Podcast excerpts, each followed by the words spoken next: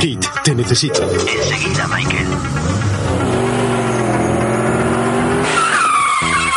¿Qué programa quieres escuchar, Michael? Por favor, Kit. Remake a los 80.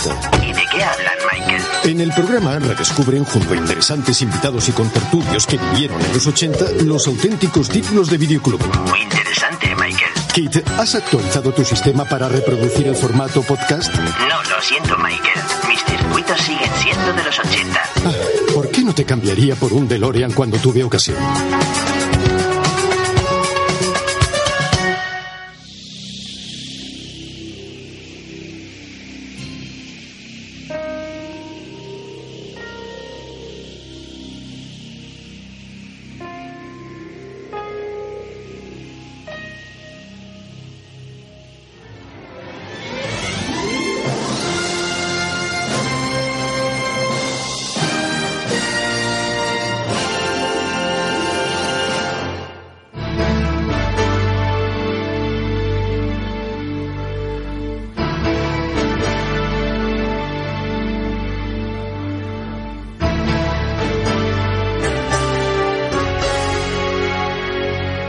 Los 80. Nos adentramos en el videoclub, emociones y recuerdos con los mejores estrenos de cine de aquel momento. Dirigido y presentado por Juan Pablo Videoclubsero. No olvidéis vuestro carnet de socio remaker.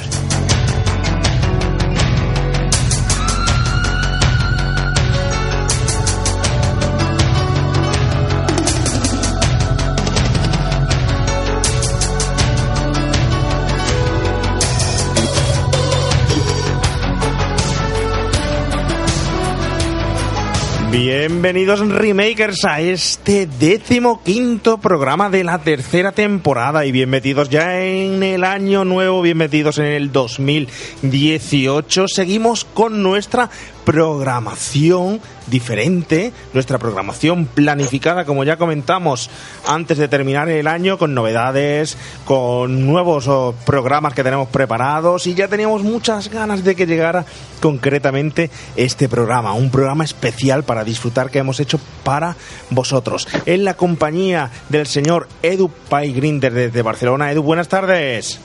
Buenas tardes y feliz año, queridos remakers. Feliz año, Edu, para ti también, que no hemos hablado desde el año pasado. Y oye, Edu, Sí. menudo programón tenemos hoy preparado para ser concretamente el programa 15 de esta temporada. ¿Cómo nos estamos saliendo de los cánones? Pero, ¿qué programa de disfrute hay hoy? Idea, Sí, hay sí, que decirlo, sí. idea tuya de lo que tienes por aquí preparado, aunque yo te he echado una manita, pero, pero, a ver, explícanos a todos de qué va hoy la cosa. Bueno, pues hoy, hoy se merece empezar el año, yo creo que se merece empezar el año con, con musicón, ¿no? Con, con, con, con- una manera de descubrir a, a todos los oyentes, ¿no? Eh, nuevas bandas, nueva, nueva música. Y hoy el, el programa va a tratar sobre eh, música ochentera, pero actual. O sea, grupos de todos los estilos. Va a haber heavy metal, va a haber eh, dark wave, va, va a haber gothic rock, post-punk, eh, música electrónica. Va a haber todos los estilos, pero de bandas actuales que suenan eh, al más puro estilo 80. Efectivamente, Edu, porque hay que decir que cada día parece esto más normal, lo de, lo de la música ochentera interpretada por grupos actuales. Parece que los 80 vuelven a estar totalmente de, de moda, pero sobre Sí. todo también eh, muchas influencias, como vamos a ver, de cine que ha habido en los grupos que Sí. se han creado hoy en día y que vuelven a sonar como los 80. Ya lo decíamos, íbamos a preparar un programa, se escuchan muchos programas de bandas sonoras, de música, etcétera, y queríamos empezar a hacer cosas distintas y esto es una pues una nueva aportación, un nuevo punto de vista que vamos a dar a Remake a los 80, que vamos a dar al oyente, que esperemos que disfrute con él, que vamos a, a dar aquí en el programa y es hablar de música de grupos actuales que suenan a los 80. Es decir, es. que es muy diferente, muy diferente, muy diferente a lo que eh, por ahí nos podemos encontrar. Y bueno, yo estoy deseando, pero Edu, antes de nada preguntarte, oye. ¿cómo, cómo se te ha dado, cómo se te ha dado, cómo has terminado el año y cómo y cómo has empezado el nuevo año, eh? Pues, pues macho, bastante bien, bastante bien. Terminar, tanto terminar como entrar, comparado al año pasado, pues eh, no, hay, no, hay, color, vamos. O sea, lo único que ya sabes, Juan Pablo, que nos hacemos mayores, sí, ya tenemos una edad y no somos unos críos y lo que pasa es que el alcohol juega malas pasadas y las resacas, de, ya sabes lo que pasa, ¿no? Que ahora no, ya no necesitas un día, sino que necesitas una semana, ¿no? Para recuperarte de, de la fiesta. Pero bueno, muy bien, bien, bien todo perfecto. Tengo una resaca de tres pares de cojones, ¿vale? Bueno, pues por aquí eh, también por esta tierra andaluza, por tierra de Jaén, ya sabéis todos que podéis escucharnos eh, a partir del programa anterior en Evox, como siempre, en iTunes, eh, Remake a los 80 y nuestra página web de www.remakealos80.com podéis seguirnos en redes, podéis seguirnos en Twitter, a estos pues ya añejos, casi cuarentones, como bien dice Edu, que no toleran bien eh, la fiesta y otros por menores que se vuelven en por mayores seguras circunstancias, pero que se han empollado muy bien el programa de hoy porque eh, agarraros, eh, que hoy viene la, el programa viene muy muy potente, muy potente con ritmos que vais a disfrutar. Y yo creo que sin más Edu, yo creo que tenemos que empezar y te voy a ¿Sí? dejar a ti que des el primer pase. Te voy a dejar a ti que, que, que, nos traigas el primer grupo, la primera música que tengas preparada. Te voy a dejar a ti que, que empieces a sorprendernos y, y, que la gente, que el oyente vaya introduciéndose poco a poco en estos ritmos ochenteros que traemos con sintetizadores, con heavy metal que tienes por ahí también preparado. Con sí, guitarreo. también, también. Bueno, yo la verdad es que estoy emocionado con este programa, ¿eh? porque creo que va a ser para que la gente disfrute muchísimo de los 80 vistos desde ahora. Así que, Edu, ¿qué te parece? ¿Qué, ¿Cuál es tu primera selección, tu primera aportación? Pues mira, mi primera aportación, ya que me dejas eh, hacer los honores y empezar yo, bueno, pues mi primera aportación eh, para mí eh, ha sido lo más grande del, de, musicalmente hablando del 2017. Estamos hablando de, de una banda eh, finlandesa que se llama Grave Pleasures, o sea, traducido como los, los placeres de la tumba, ¿no? Eh, pero no os asustéis, no os asustéis, ¿no? Porque no, no voy a empezar con heavy metal. Esta, este Grave Pleasures, aunque su nombre tire para atrás eh, para algunos. Eh, esta banda es una banda finlandesa de, de post-punk, o como se hacen llamar ellos mismos, se autodenominan como apocalyptic post-punk. Totalmente influenciados como bandas como The Cure, eh, Sisters of Mercy o, o, o, directamente David Bowie, ¿no? O sea, metidos en la Tour Mix uh -huh. y con, con, con, una, con un rollete de, de, de cine a lo David Lynch, ¿no? Grave Pleasures, hay que decir que se resurge de las cenizas de la, de la extinta banda Beast Milk. Es la anterior banda del cantante y bajista eh, Matt y, y, y Valtteri Alino, que decidieron cambiarle el nombre y continuar con otros componentes, etcétera, etcétera. Bismilk, eh, yo, desde aquí os recomiendo también ese grupo, Bismilk, eh, con su disco Climax, que es básicamente el, mismo estilo, ¿no? Es, el, mismo estilo que practica Grave Pleasures, pero quizás a lo mejor más mm, con un sonido más crudo, ¿no? Más, más, sucio, ya que ahora Grave Pleasures eh, han fichado por un sello eh, discográfico bastante grande y bastante curioso, ¿no? Porque eh, es una banda que no es metal, pero están mm. fichados por, por, por, un sello discográfico que mueve muchísimo metal. O sea, tanto metal extremo como metal más, más mainstream, ¿no? Pero es curioso, ¿no? Como, como esta banda eh, ha llegado a calar a, a todo tipo de público, tanto a, lo, a, la gente más, más true, más cerrada de, de, del mundo del, del, underground, metal, etcétera, eh, compartiendo carteles con un montón de bandas de, de este estilo, ¿no? Eh, me gustaría resaltar también una pequeña descripción que hace eh, Matt, el cantante de Grace Pleasures, sobre su música. Y Matt dice que nuestras canciones hablan de la iluminación a través de nuestros más profundos miedos eh, pánico nuclear, el apocalipsis o los intrínsecos deseos de nuestra mente colectiva.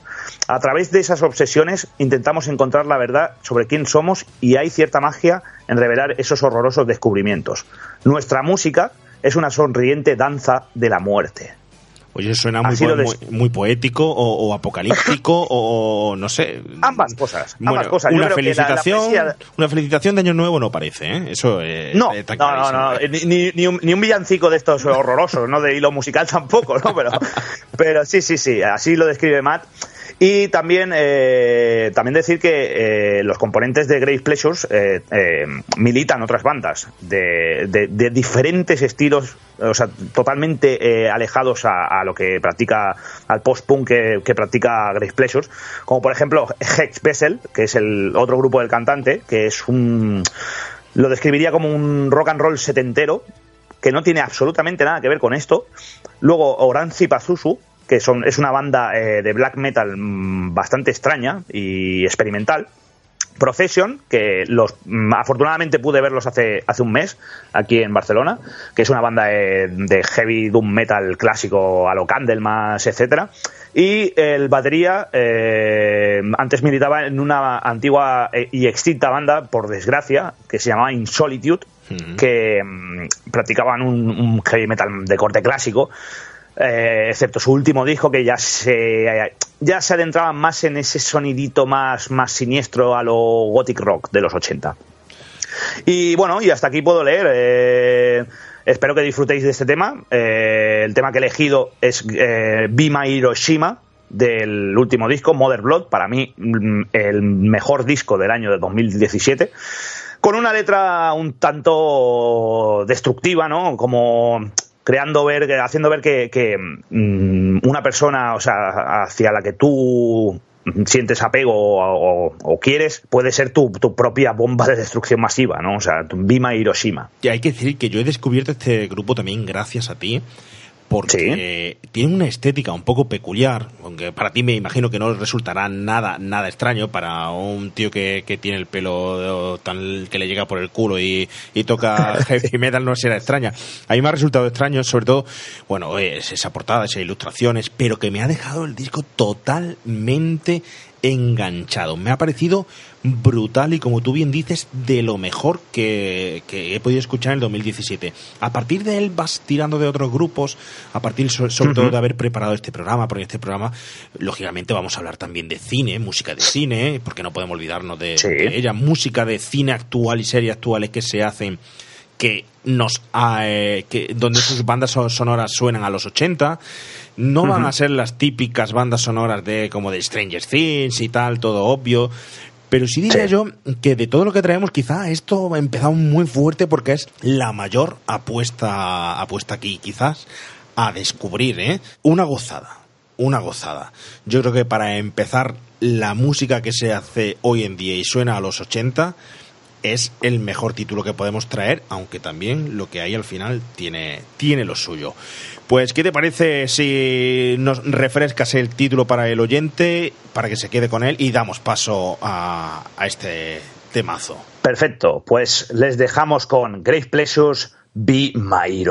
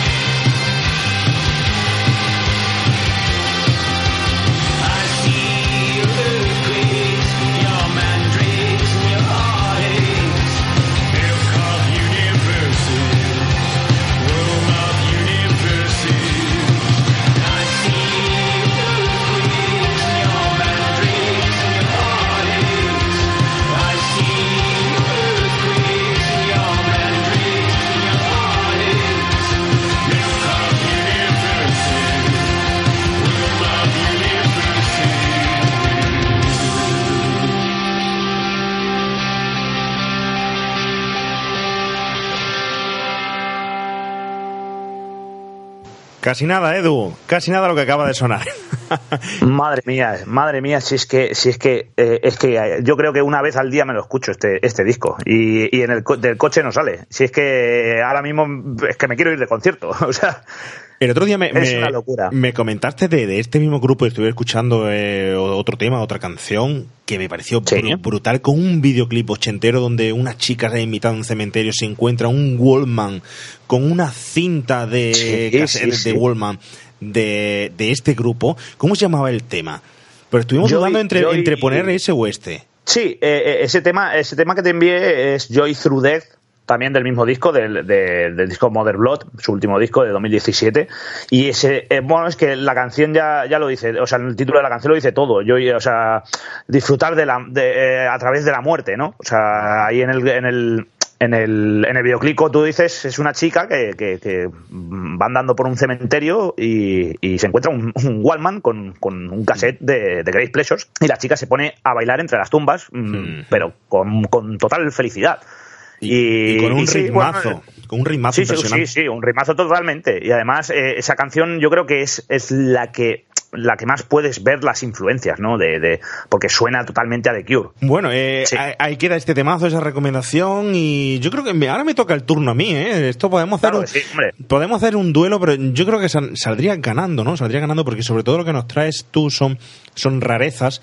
Yo traigo so- sobre todo temas y grupos que, que quien esté un poco metido en el mundo este de, de- del synth pop o en el mundo del indie pop eh, futurista o quien esté Sí. metido en el cine y tal puede conocerlos perfectamente, ¿no? Pero eh, mi apuesta ahora, lo que yo le traigo a- al oyente es un grupo un liderado por una chica, por una cantante, además muy feminista, radical, muy feminista, una chica llamada Laure McBerry.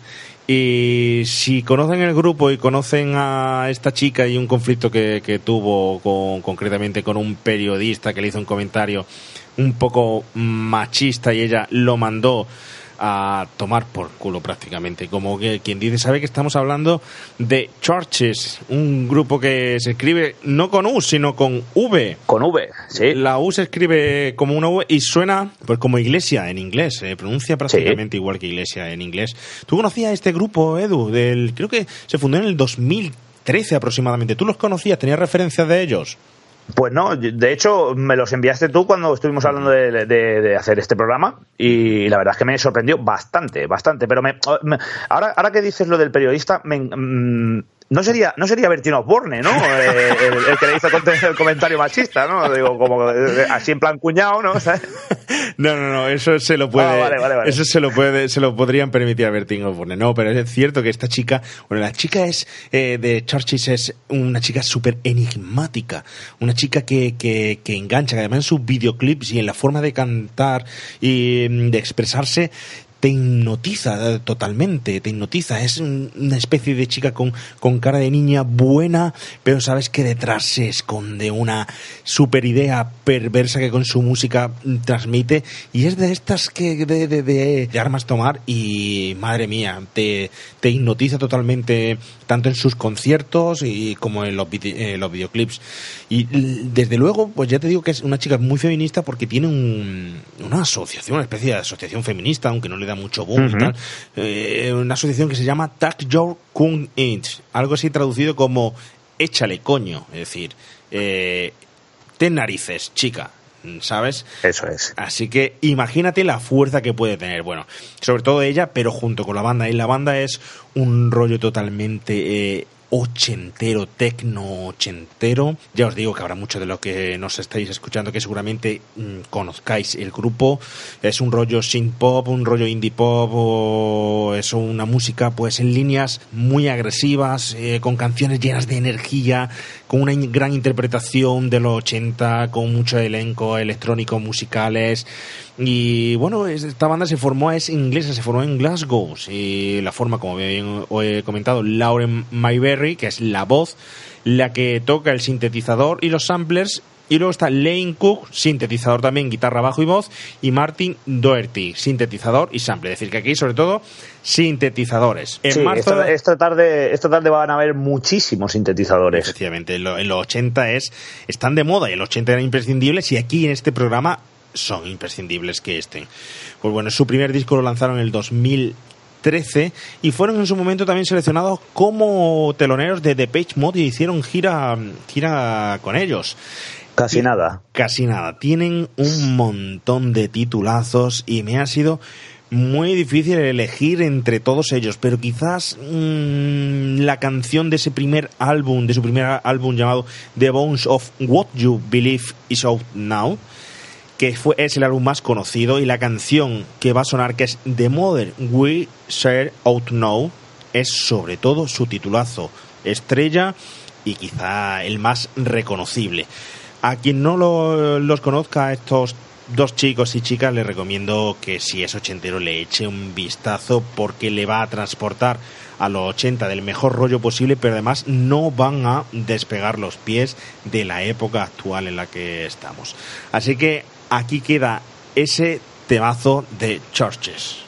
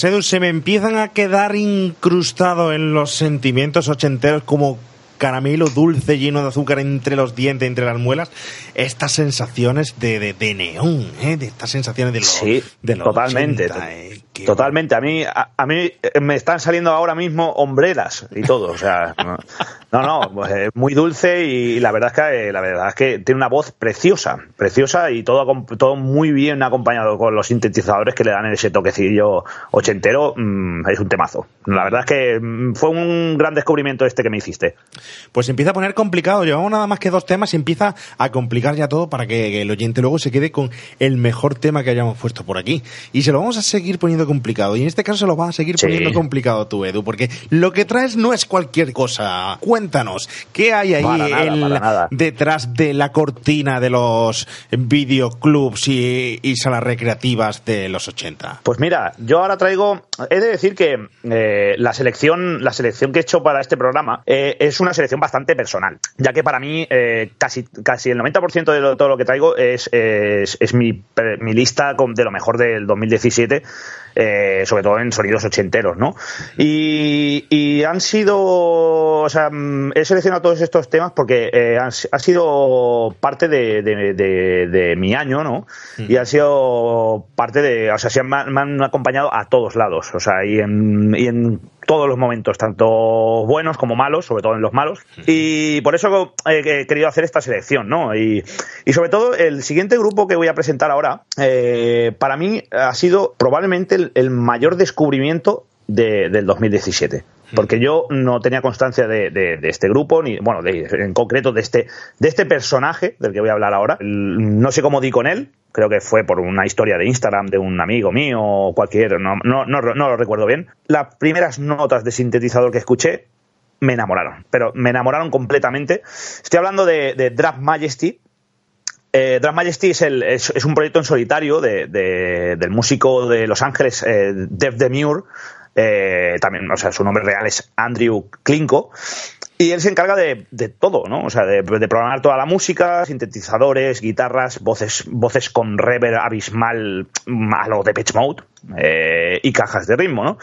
Drum Majesty, para mí, mm, es un tributo a, todas esas bandas New Wave, ¿no? De los 80, como, como los más grandes para mí de Pitch Mode, Joy Division, tienen, tienen reminiscencias a Killing Joke, a New Order, eh, pero todo con, pero eh, lo que lo que tiene Dark Majesty, aparte de, sonar a 80 y, de que recordarte sobre, sobre todo a todas estas, a estas bandas, es el toque que tiene un toque personal, ¿no? Tiene un, como un toque más, mucho más melancólico y depresivo, ¿no? Que no todas estas bandas, porque sí, Depeche Mode y todas estas bandas tenían sus, canciones tristes, ¿no?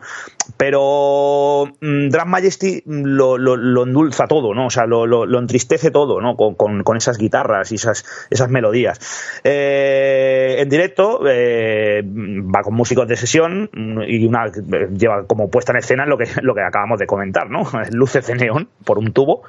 y, y, su estética es, es curiosa, ¿no? Porque es como muy andrógina. Es muy David Bowie, o sea, esa estética que llevaba David Bowie, pelo plateado, túnicas eh, y semblantes mm, maquillados como si fueran arlequines. Dramatic tiene dos, dos álbumes, tiene de Careless y, y The Demonstration, que Demonstration es del año pasado, que es para mí, como vuelvo a decir, es lo mejor de lo mejor que ha salido en este estilo. Y dos 7 pulgadas, eh, Oh Good y Who Talk, You How to Love, junto con el carismático músico que hablaremos más tarde, eh, y amigo de la banda King Dude. Y eso es todo. Eh, yo creo que, bueno, también decir que en febrero mm, visitarán España, junto con una legendaria banda de, gothic rock que es Pink, Pink Brew, y, y tendré la la, gran oportunidad, por fin, después de, un año ahí pensando si me voy a otro país a, verlos, ya que no, no, son bandas fáciles de ver por aquí. Así que en febrero tendré la oportunidad de, ver a, a Drum Majesty aquí en Barcelona. O sea que ya sabes, Juan Pablo, si no tienes nada que hacer, estás invitado, tienes casa por aquí. Pues, tenemos, hay que subir por allí, porque entre otras cosas hay videoclubs ya que nos están reclamando por allí, por, por Barcelona, y gente también que tenemos por allí por Barcelona que nos reclaman, y sobre todo tú, que todavía no hemos hecho ningún un programa en la cercanía. Cara, allá cara, allí. tío, es que manda huevos, Qué manda poca, huevos. qué poca vergüenza. Oye, pero me ha llamado Eso mucho es. la atención de que lo has descubierto este año, este disco, en un momento, en momentos concretos, así como una eh, especie de, de, mm, pues de estética un poco más deprimente. ¿Dónde te ponías tú esto? ¿Para qué te lo, te, te lo ponías? No sería para ir a levantar cadáveres eh, al cementerio ni nada de eso, ¿no? No, no, no, no, no. Afortunadamente no, no. Suelo visitar los, los cementerios muy a menudo, ¿no? Pero, pero, pero no, sí que es verdad. El ser humano es masoca eh, por naturaleza. Ya lo, eh, ya lo sabe Juan Pablo. O sea, eh, tú cuando estás triste, ¿qué haces? Yo reggaetón, reggaetón, regga- Pero, pero estoy hablando, pero estoy- estamos hablando de música, reggaetón no es Ah, música, ¿no? O- o- vale. no, pero el, el- el ser humano es de, de- es, es masoca por, por naturaleza, ¿no? Y dices que estoy triste, pues voy a poner algo más triste aún, ¿no? ¿Sabes? Pero, José Luis Perales, pero no, José Luis Perales, ¿va- ¿te vale? ¿Cómo es él? ¿En qué lugar se enamoró de ti? ¿De dónde es? ¿A qué dedica el tiempo libre? Eh, Es muy sí, ochentero. también, también, o el Puma también, que con ese Oh. pelazo, ¿no? Pero, ¿Y qué buscas cuando sientes ganas de un hombre que te haga sentir de verdad? pero sí, sí. No. Drag Majesty, Majesty me, me tocó en un momento difícil y, y, y- y déjate que, aunque suene triste, su música eh, anima. Anima muchísimo. Pues nada, pues vamos a escuchar el temazo que nos dejas por aquí, que se llama, como me has dicho, Bueno, y ahora vais a escuchar Drag Majesty y la canción Dot in the Sky.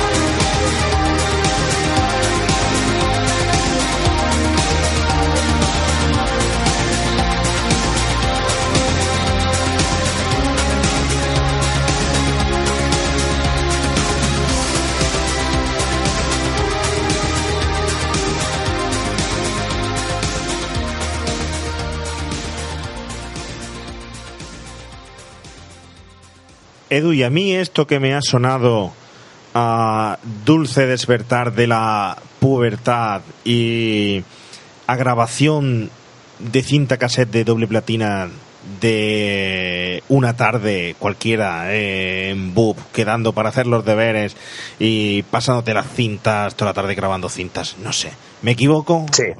Sí, sí, sí, sí, sí, sí, sí. Y la banda sonora, la banda sonora perfecta para, para, ir en tren un largo viaje, ¿no? Y mirando al horizonte mientras suena, mientras suena Grand Majesty, ¿no? Hmm. en atardecer, ¿no? ¿Qué referencias toma de aquí, sobre todo? A, ¿qué, ¿Qué te recuerda a ti, sobre todo, particularmente, este temazo que hemos escuchado?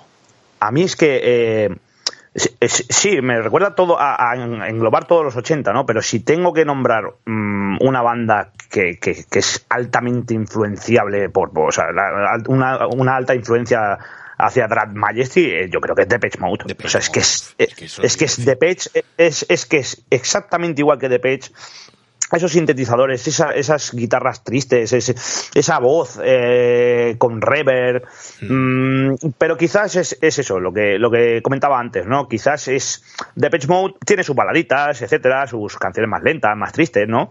Pero, pero también eh, Depeche Mode tiene canciones de, de discoteca pura y dura, de, de, bailar, etcétera, sobre todo en sus primeros trabajos. Pero Drum Majesty quizás es más, más melancólico.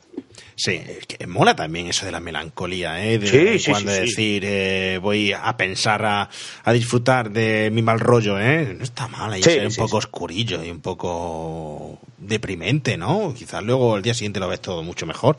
Pero a mí lo que más me ha llamado de esta canción es que se, se dibujaba perfectamente en la mente el videoclip, es decir, no hace falta verlo para saber cómo es el videoclip. Oscuro, sí. eh, un trayecto, un viaje, está como sí, si sí, estuviera ya totalmente. escrito lo de los 80, una pasada, ¿eh? Una pasada. Sí, sí, sí. Pero tenemos que pasar e irnos al cine. Empezamos con las referencias de cinéfilas, Edu. Empezamos con temazos de Scorch y de Soundtracks. Eh, y mi siguiente apuesta va por ahí. Nos vamos a ir a los 80 más puros y cañeros que, que, que podía haber, ¿eh? Nos vamos a ir uh -huh. a la banda sonora de una reciente, reciente estrenada película en el mundo de los superhéroes, aunque yo sé que a ti no te va mucho el tema de los superhéroes, que tengo, sí. que tengo que decir que no la he visto la película todavía, pero que tiene unas críticas. Pues, pues, ahora te voy a sorprender yo, porque yo sí que la he visto. Venga, no me jodas, Edu, eso no puede ser. Sí, sí, sí, sí, sí, me estoy volviendo un blando, sí, es que se, me estoy hablando mucho, mucho. Sí, sí, sí, sí. Lo sí. próximo va a ser sí cortarte las puntas del pelo, no me digas eso. No, no, las puntas, las puntas me las corto cada tres meses, o sea, eso, eso, eso es seguro. Pero sí, sí, he llegado a ver eh, la película de la que vas a tratar ahora. Estamos hablando de Thor Ragnarok, y yo sí sé por qué la has visto, seguro. Ah, yo, eh, que se, seguro que lo sabes. A ver, sí, sorpréndeme. Sí, pues nada más nada menos que seguro que porque lo, lo, la ha dirigido la película el señor Taika Waititi, seguro. Eh, premio, premio, premio, sí, sí, sí. Bueno, eso y también porque, mira, me insistieron mucho, ah, acompáñame a ver Thor Ragnarok y al final tuve que ir, pero bueno. Eh, pero sí, eh, principal motivo es por Taika Waititi, director de mi querida Lo que hacemos en las sombras. Qué buenísima, qué buenísima. Oye, ¿has visto, por cierto, la producción anterior a este Thor de Waititi, Hunt for the Wilder People? ¿Has llegado a Uy, verla? Buenísimo buenísima, buenísima, eh, que, que, con Sam con Sam Neill y el, y el niño el niño regordete, ¿no? Que ¿Qué? se pierden por el bosque. Qué reír, qué pedazo titulazo que te recuerda a, a, las más catastróficas películas americanas de los 80, pero sí, sí. pero con una mezcla europea de humor europeo entre francés, italiano qué, qué maravilla de. Sí, de, de, y, muy, y, muy, y muy bonita. Es una película muy, sí. muy, muy, bonita, muy familiar, porque aquí el Taika Waititi eh, eh, se olvida tan se olvida más de, de, ese festival de humor absurdo como es en, eh, lo que hacemos en las sombras, y aquí mmm, se mete más en el cine familiar y, y, y es muy, muy, muy, muy bonita. ¿Sabes? O sea, la, esa relación entre Sam Neill y, y, el niño adoptado que se pierden, etcétera, etcétera, es, es, es, es una película digna de ver, ¿eh? Este, este tipo de un craft, ¿eh? El Waititi es un crack. Sí.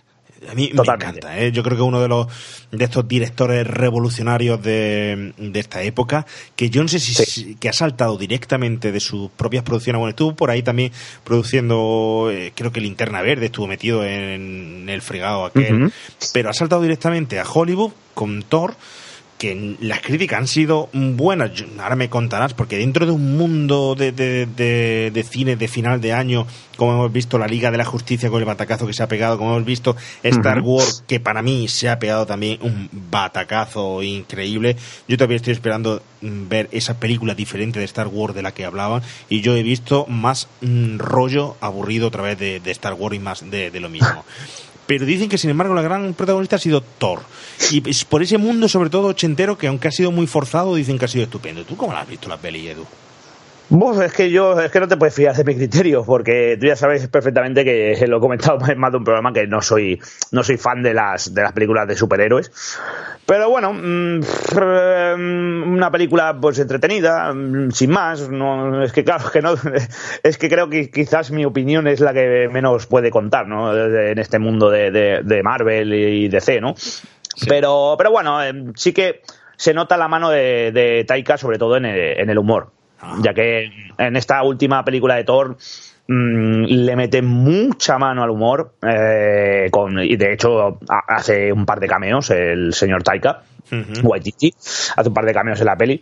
Y bueno y eh, humor y, sí lo que tú dices es mm, yo creo que también elementos muy ochenteros y, de esa nostalgia ochentera como por ejemplo rescatar a, actores como el, Goldblum Jeff Goldblum es que también aparece en la película y es como que también con un vestido y con una estética muy ochentera en un planeta mm, con mucha luz, con mucho toque neón, ¿no? Pero bueno, quitando eso, pues sin más, una película de superhéroes entretenida para el cefalograma plano de domingo por la tarde, no, está mal. Bueno, yo sí destacaría la música, ¿eh? Aparte de recuperar, que ha recuperado, por ejemplo, un temazo que sale en el tráiler del Led Zeppelin, ¿eh? que ha sido increíble. Sí hay que decir que la música también ha apostado por una música ochentera compuesta por el trío Magic Squad. Eh, esta gente, esta gente eh, hace una música con sintetizador añeja, suena añeja, añeja a los 80, eh, contundente y que ya pudimos escuchar algo de ellos en el videojuego Hotline Miami 2. como he dicho, un trío electrónico estadounidense y además son conocidos porque usan una especie de capas y máscaras durante las actuaciones, en los discos nunca ves sus caras, son como...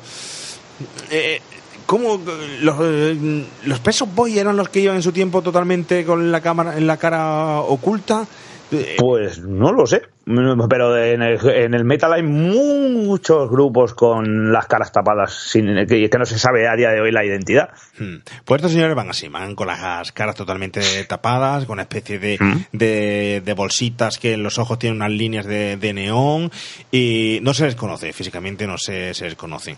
Pero el caso es que se están convirtiendo ya, se formaron en el 2013 eh, cuando publicaron eh, su primer disco, lanzaron el álbum Magic World, el volumen 1, y junto al disco lanzaron, que fue muy curioso, un, para todo el amante del cómic, sobre todo un cómic con el mismo nombre del disco. Lanzaron el cómic y el disco a la vez, y tenía el mismo nombre. Y el disco pues habla de una especie de futuro de espada y brujería mágico y las aventuras de estos personajes con, con, la espada, con esta espada. Se puede ver por ahí por internet está el, el cómic, hay algunas ilustraciones para echarle un vistazo, pero es muy curioso que estos señores que, que, que beben en su música totalmente de los 80 también hayan lanzado la misma vez eh, ese cómic. Entonces, bueno, ahí lo dejamos una curiosidad, un grupo por mm, conocer, descubrir, porque suena bastante bien. Y fueron los elegidos para interpretar sobre todo este tema, para componer e interpretar el tema del tráiler oficial de Thor Ragnarok que se llama In the Face of Evil. Así que, Edu, ¿qué te parece si le damos caña, caña al más puro de martillazo de Thor? ¿Te parece? Claro, eh, hay que darle la cara del mal. pues venga, vamos a por él. Ahí está Thor Ragnarok eh, In the Face of Evil.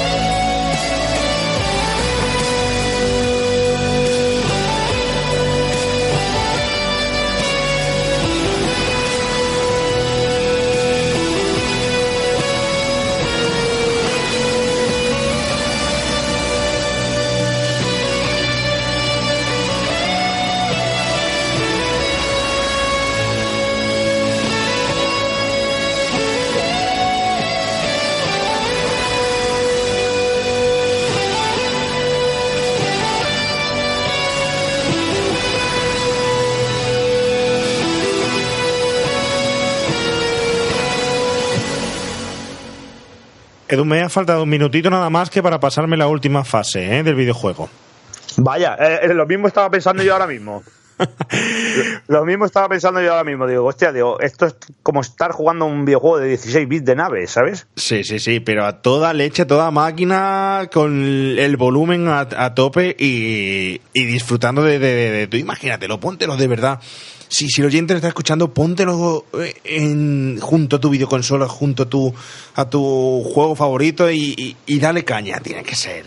Sí, sí, sí, sí, sí. de, hecho, me recuerda mucho al grupo que voy a traer más tarde, ¿no? A, ese grupo que se llama Carpenter Brute. O sea, tiene un sonido muy, muy similar. e incluso a todas esas bandas sonoras que que tan de moda se han puesto como, como la de Kung Fury o la de eh, Stranger Things. Sí.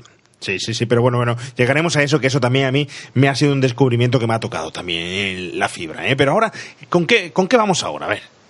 Bueno, ahora vamos, ahora vamos a poner la, carne sobre el asador, vamos, vamos fuertes ya. Ya nos dejamos de tonterías, nos dejamos de, sin pop, de, dark wave, ni de gothic rock, ni nada, ni de depresiones, ni hostias. Vamos ya a invocar al demonio. Vamos a poner heavy metal. Ahora os traigo una banda que si yo tengo que poner una banda actual de, de, metal, ¿no? Eh, que, que, que, que vomite por todos, por todos lados eh, ese espíritu ochentero, yo creo que es Enforcer. Enforcer eh, no, es, no, es no solo heavy metal, es una banda de speed Speed Heavy Metal, Speed es el, aparte de ser una droga, ¿no?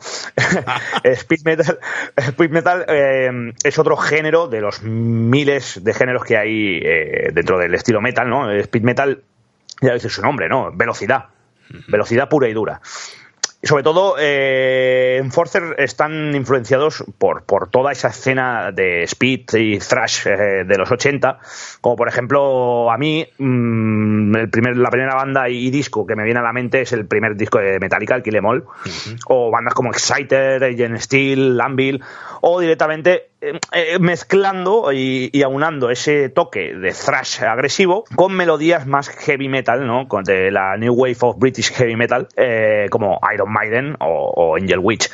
esta banda está formada por cuatro chavalillos, porque son unos chavales, de Suecia, que a día de hoy gozan de una fama brutal dentro de, dentro de la escena metálica, ¿no?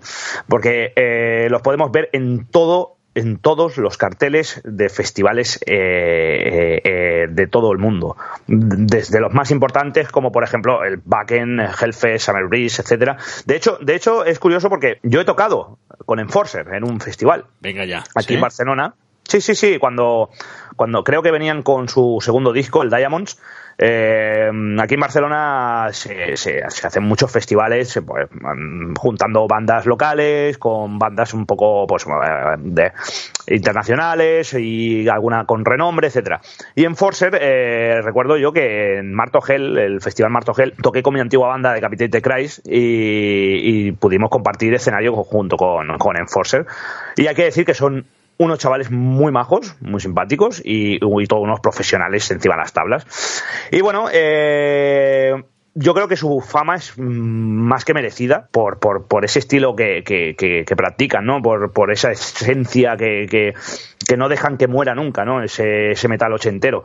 Dentro de, dentro de esta escena metal eh, hay muchas bandas que, o sea, es que hay millones y millones de bandas que intentan hacer eso, ¿no? O sea, o que, o que suenan a 80, ¿no? Pero yo creo que estos son los más representativos y, quizás ahora son los más conocidos, ¿no? Además, sobre todo porque están acunados bajo, bajo el sello discográfico, uno de los sellos discográficos más grandes dentro de la escena, que es Nuclear Blast, y, eh, y, bueno, eh, las letras, las letras, pues eh, evidentemente, pues que no hablan sobre unicornios, ¿no? Hablan sobre, sobre esoterismo, ocultismo, leyendas, mitos, literatura, cine, desde cine también, ¿sabes? incluso toques Lovecraft también. Y todo acompañado con una puesta en escena, pues, pues lo que vengo repitiendo, eh, ochentera a más no poder. Es como si estuvieras viendo una, una mezcla entre los antiguos Venom y los antiguos Maiden. Eh, cuero, tachuelas, botas y, y, melenas al viento, ¿no? O sea, aunque me haya quedado muy metal paco, ¿no? Esto que acabo de decir, pero es así, ¿no? Y bueno, eh, ellos cuentan con cuatro, cuatro discos como cuatro soles, porque eh, no tienen desperdicio ninguno. Eh, desde su primer álbum Into the Night, Diamonds, Death by Fire, eh, From Beyond y un disco en directo eh, llamado Live From Beyond, en, que si no recuerdo más es en Tokio, que ves a todos los japoneses ahí como locos, que, los japoneses están muy locos ahí en, el mundo del heavy metal. Y siendo los cuatro, los cuatro discos, como digo, una excelente demostración de cómo el, de cómo el metal ochentero siempre estará presente.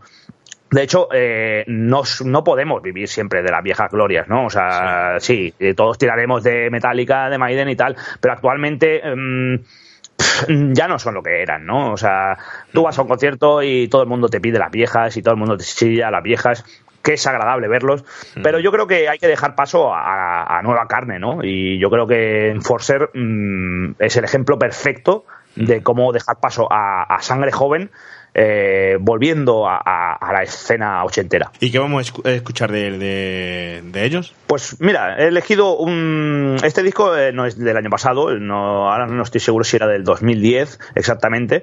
Es del disco Death by Fire y el tema es Mesmerize by Fire.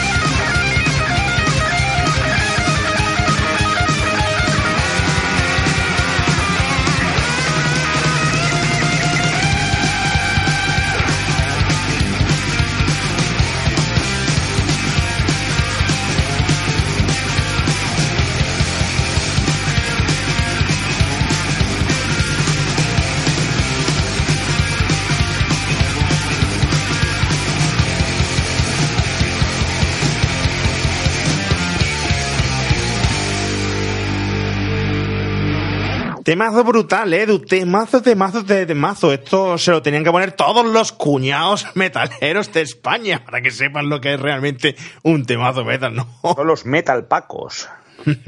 ¿Qué te, qué te ha parecido? ¿Qué te ha parecido el tema? ¿Se te, ha, se te ha erizado el, el pelo? Eh, por supuesto, me ha dado unas ganas terribles de, de- de- de liarme con el micrófono aquí de- delante, a- que tengo delante a, a con él por las paredes, a dejarme el pelo largo y bueno, a- sobre todo, sobre todo, me ha transportado ya- ya- a esa serie, por ejemplo, de Stranger Things, donde Sí. ese, ese protagonista podía ya aprender lo que es realmente lo que es música buena y no poner al señor este a Scorpion sí, en sus baladitas ni poner tampoco Hombre, a Bon un, Jovi respe- un nada de res- un respeto, un respeto, eh, un respeto, no me toques mis Scorpions, eh, que Bueno, sabía, sabía, que, grandes, sabía que íbamos a tirar por ahí, sabía, sabía que, que se iba a terminar así.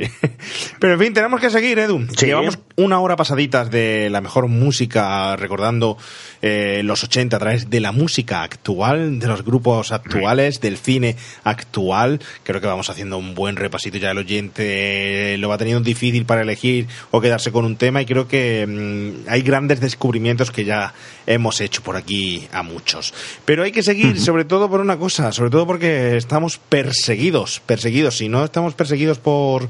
Nos siguen, no es por el tiempo, ¿eh? que ya no tenemos limitaciones de, de tiempo y ya podemos entretenernos todo lo que nuestro cuerpo aguante, sino que estamos perseguidos porque nuestro siguiente tema forma parte de la banda sonora It's Follow. Esta película seguro que la has Ajá. visto tú, ¿verdad, Edu? Pues sorprendentemente no. ¿Qué dices? Sí, sí, sí, sí, es sorprendente, pero eh, todo el mundo me la ha recomendado. Además que yo ya sabes, yo soy un, ya sabes que yo soy un gran amante de género de, de terror, ¿no? Y de, de- de los thrillers, ¿no? Pero, pero me la han recomendado y, y aún no la he visto. Pero el problema es que eh, mi querida mejor amiga. Laura, que desde aquí voy a mandar un saludo y, y- y una hostia bien da en la boca. Toma, toma. Porque aquí la señorita. No, no, no, eh, que no se me asusten, no, pero es que aquí em, eh, esta chica, pues, mm, tiende mucho a cuando te está contando la, película, te cuenta el final, Ah, ¿vale? está Y bien dada, entonces, está bien dada, está bien Eh, dada. eh, exacto, o sea, por, por lo tanto, me spoileo el final, eh, ya sé cómo acaba, así que ya ahí, como comprenderás, perdí el interés ya, ¿no? En- Pero bueno, bueno, bueno, bueno. Pero no es, no tiene un efecto, no tiene un efecto eh, como las películas de Salaman. No, Eh, es Ya. una película que hay que ver sobre todo, sobre todo yo diría que más que por el final, por cómo transcurre toda la película. Bueno, es una película bajo la dirección de David Robert Mitchell y es una película mm, genial. Yo no diría, no es una película de susto, no es una película de dar miedo, es una película de terror, ¿eh? es una película de terror, una película que está ambientada en lo que podría ser ese tipo de suspense que John Carpenter nos, nos enseñó con la noche de, de Halloween, pues Sí. perfectamente esas calles, esas visiones entre entre ventanas al otro lado de la calle, cruzando una calle totalmente desierta, húmeda, llena de hojas, con ambientes solitarios. Pues en este caso, increchendo, es decir, en esta película, el director se le ocurra muchísimo. ¿Por qué? Porque lo que hace es reforzar las sensaciones. Sensación, esa sensación que, por ejemplo, como bien te he dicho, teníamos de angustia la noche de Halloween, pues aquí la refuerza. Parajes solitarios, sitios que te crean desconsuelo, eh, sitios que, que- que- que dices, bueno, no sé lo que va a pasar, o lo que puede pasar, giros de argumento, giros de, de guion, eh, lugares enrarecidos. Bueno, el espectador eh, siempre está esperando que suceda algo, te tiene siempre en tensión, y ya te digo, el miedo, además, lo ves venir perfectamente, pero sin embargo, eh, es peor todavía porque te atrapa. Es decir, aunque lo ves venir, aunque te sigue, aunque te persigue, te atrapa. Y eso está fomentado, pues, sobre todo por una gran banda sonora que tiene esta película. Una película que evita los sustos gratuitos, los sustos fáciles y, sobre todo que vive de eso, de, las mod- ah, de la atmósfera que, que crea. Dicen, el director dice que es una película atemporal, pero se ve perfectamente en ella el reflejo de los años 70, perfectamente, y sobre todo se ve el reflejo de los 80, porque tú lo ves ahí y dices, esto es una película ochentera, porque es una película que, que, que come mucho sin llegárselo del slasher. Entonces, Ajá. es, es una película que te, te atrapa y tú son de esta que dice que te va a pillar, que te va a pillar, que te va a pillar, que te va a pillar. Y si lo están No, no viendo vayas el- por ahí, no vayas por ahí, ¿no? Sí, sí, sí, sí. Y te, te atrapa, ¿eh? Te atrapa. Muy recomendada, ¿eh? Muy recomendada. Todo el mundo la ha visto. Yo te aconsejo que, que la veas, sobre todo porque la vas a disfrutar aunque sepa el fi- final. Ah, haré caso, haré caso. Crucial la banda sonora porque hace que los tempos que marca la película eh, se respeten gracias a la banda sonora. Una banda sonora compuesta por Richard Breland, que es más conocido como Disaster Peace. Eh, este señor es, bueno, pues un chico que nació en el 80, 80 y tantos en Nueva York. Es compositor y músico estadounidense. No se le conoce mucho hecho, pero comenzó desde muy jovencito con la guitarra, aprendió en una escuela de, secundaria y comenzó a escribir música a partir de los 17 años de edad. Y este tema que escribió, que le pidieron para, para, para It's Follow, es un tema que te engancha y que te llega a atrapar también. Es el tema principal de la banda sonora de la película. ¿Y qué te parece si le echamos un buen tiento a ver si, bueno, si nos persigue eh, más allá del programa o al Va. oyente le persigue? ¿Qué te parece? Vamos a ver, vamos a ver cómo Vamos a esto. por It's Follow.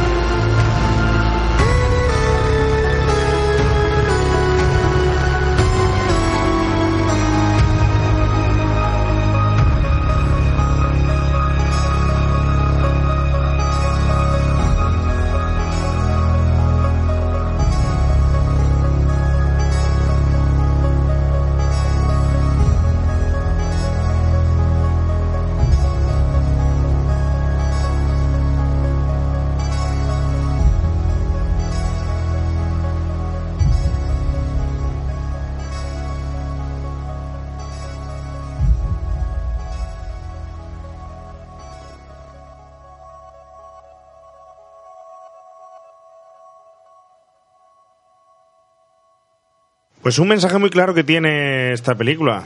Eh, cuidado con, con quién mantienes relaciones íntimas, ¿eh? ¿Quién sabe lo que te Desde- puede, te puede pegar, ¿eh? ¿Eso te lo contó tu amiga o no te lo contó tu amiga? Pues sí, también, también me lo contó, también me lo contó. Pero bueno, yo creo que has dado en el clavo, ¿eh? O sea, eh, totalmente influenciada por la música de John Carpenter, ¿eh? O sea, pero total, total. Y, y a Halloween, sobre todo. Es, es brutal, ¿eh? La película es brutal, siempre hay que tener cuidado porque no sabes el mal, cómo de en qué forma te puede, te puede perseguir o de qué manera, ¿no? Eh, bueno, la película me está dando muchas ganas de, de volver a revisionarla, pero como hay que continuar, como hay que continuar Sí. en el programa y como tenemos por aquí, tienes más cosas preparadas y ahora viene uno para mi gusto de los platos fuertes que has preparado, venga, no puedo esperar más, así que, que, que vámonos con, con, con este grupazo que tienes aquí preparado, Edu, venga, ¿qué tienes? Venga. Pues mira, de Carpenter a Carpenter y tiro porque me toca. Efectivamente. Eh, vamos a seguir con la misma tónica. No, ya me voy a alejar de. Queridos oyentes, ya me voy a alejar de, de- del, del heavy metal, no sufráis más. Eh, ahora toca una banda de pues del mismo corte que ha estado sonando, por ejemplo, como, como la banda sonora de Thor o, o- o esta de It Follows. Os traigo a Carpenter Brut. es un descubrimiento que, que, que, me hizo una buena amiga, mi amiga, mi amiga Tam, que desde aquí le, mando un saludo también. Eh, muchas amigas tienes tú, Edu, ¿eh? Muchas amigas que te desvelan películas y grupos musicales y... Es que, es que yo soy muy femenina, tío. yo, yo, me, mira, me afeito, yo me afeito la perilla, me maquillo y, y, maravilloso. O sea, de hecho el otro día, de hecho el otro día me, confundieron por la espalda un chico, me dijo, ay, chicas, y me giré y dijo, ay, no, perdón. ¿No? Y, y tuvo su gracia, ¿no? O sea, está bien, pero... Sobre todo para él. Sí, sí, sí. Una otra amiga mía que también me venía conmigo, Sara, también, que desde aquí mandamos un saludo. Eh, fue gracioso, fue gracioso, porque de espaldas, eh, pues mira, la melena que es lo que tiene, ¿no? Y mm. maquillado, pues gano mucho más. Bueno, sigo, continúo, dejemos mi estética de lado. Eh, Carpenter Brut. Carpenter Brut, pues es electrónica pura y dura, a mitad de los 80 es un proyecto en solitario de, del francés eh, Frank Hueso, un tío bastante carismático y también lo que venimos diciendo todo este programa, ¿no? O sea, también un tanto enigmático, ¿no? O sea, decir, no se sabe muy bien quién es, eh, eh, los conciertos está ahí oscuro, bajo la cabina, etcétera, etcétera. ¿Esto qué es? Pues Carpenter Brut, que es un claro tributo a todas esas bandas sonoras electrónicas del cine ochentero. Sobre todo a mí me recuerda mucho, eh, las influencias me, recuerdan mogollón, por ejemplo, a, Vangelis, al gran Vangelis, ¿no? De, de, Carros de Fuego, Blade Runner, ¿no? Eh, Jean-Michel Jean Jarre, que también es otro clásico del, de la electrónica, o directamente John Carpenter. O sea, total. De hecho, no estoy seguro si el nombre viene por eso, pero Carpenter Brut, Brut, eh, eso suena a cava. Eh, y Carpenter, un cava de Carpenter, no, no, no, sabría, no sabría si, si relacionarlo con eso. De carpintero, un cava de carpintero, no sé, muy extraño, la verdad, pero No sé, no, sabría si. Pero es que eh, lo digo porque Carpenter Brut, si buscáis por YouTube, todos los vídeos que tiene que son sublimes, son absolutamente sublimes, eh, eh, con una estética, pues muy a lo a la productora Laser Unicorns, que es la, la promotora de, de Kung Fury. Eh, y esa estética, pues neón, luces, 80 total. Y combinan todo eso con, con simbología satanista, o sea, con cruces invertidas, pentagramas, y vídeos y momentos, o sea, escenas de guialos italianos. O sea, de cine, del cine de terror italiano clásico de eh, los guialos, ¿no? O sea, es decir, asesinatos y, mujeres desnudas, etcétera. Pues de películas de Lucio Fulci, Mario Bava o Dario Argento. Que tan habitual era en los 80, ese tipo de, desnudo ochentero eh, mezclado con, sangre, con muchísimos tintes de, sangre, sobre todo en el cine italiano, como tú bien dices. Exacto, o sea, es decir, el guialo es, básicamente los elementos esenciales de un guialo, ¿no?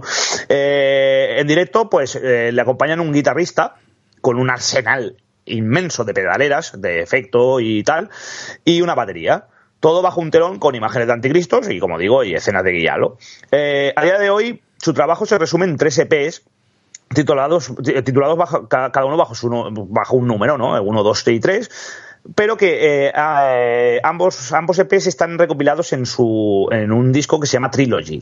Actualmente es también muy curioso porque gozan mm, de, mucha fama dentro de la escena mm, del metal. Del metal más underground, cuando no tiene absolutamente nada que ver con metal, ¿no? O sea, como hablaba antes, como pasaba con la primera banda que he presentado, ¿no? Con Great Pleasures, que no se alejan totalmente de, la escena metal, pero, eh, sin embargo, están en mogollón de carteles de festivales de metal. Pues Carpenter Brut pasa lo mismo su música también ha llegado mm, al mundo de los videojuegos también. Porque, eh, eh, como por ejemplo, Hotline Miami 2 también ha colaborado. Eh, este hombre de Crew o Hacknet que lamentablemente no he podido no, no, sé qué videojuegos son no he podido catarlos hasta ahora pero bueno miraré a ver qué tal están y luego, pues claro, es lo que es lo que comento, ¿no? Es, curioso como bandas como Carpenter Brut, eh, Great Pleasures o, directamente el clásico eh, Claudio Simonetti, el Goblin, que era el, artífice de todas las bandas sonoras de, de, las películas de terror italianas, comparten cartel con, con, bandas de Black y Death y, Greencore en festivales de renombre como, como por ejemplo el, Netherlands Fest el año que viene, bueno, no, el año que viene no, ya este año 2018, eh, están confirmados eh, Claudio Simonetti, Goblin, junto con bandas mm, muy, muy, muy underground del, del, del, del metal más extremo, ¿no? O, por ejemplo, el Rodburn, ya que Carpenter Brut han tocado en Rodburn acompañados de, de, de, bandas de metal extremo. Sí, eh, luego más tarde os daremos una sorpresita, ¿no? Eh, Uf, lo que hay preparado al final, sí, sí, sí. sí, sí. Eh, exacto. Hasta ahora no, no voy a decir nada más. Y bueno, eh, yo he elegido esta canción que para mí es de las más grandes del, del, del EP o de, o de la trilogía de PES, que este tema se llama Turbo Killer.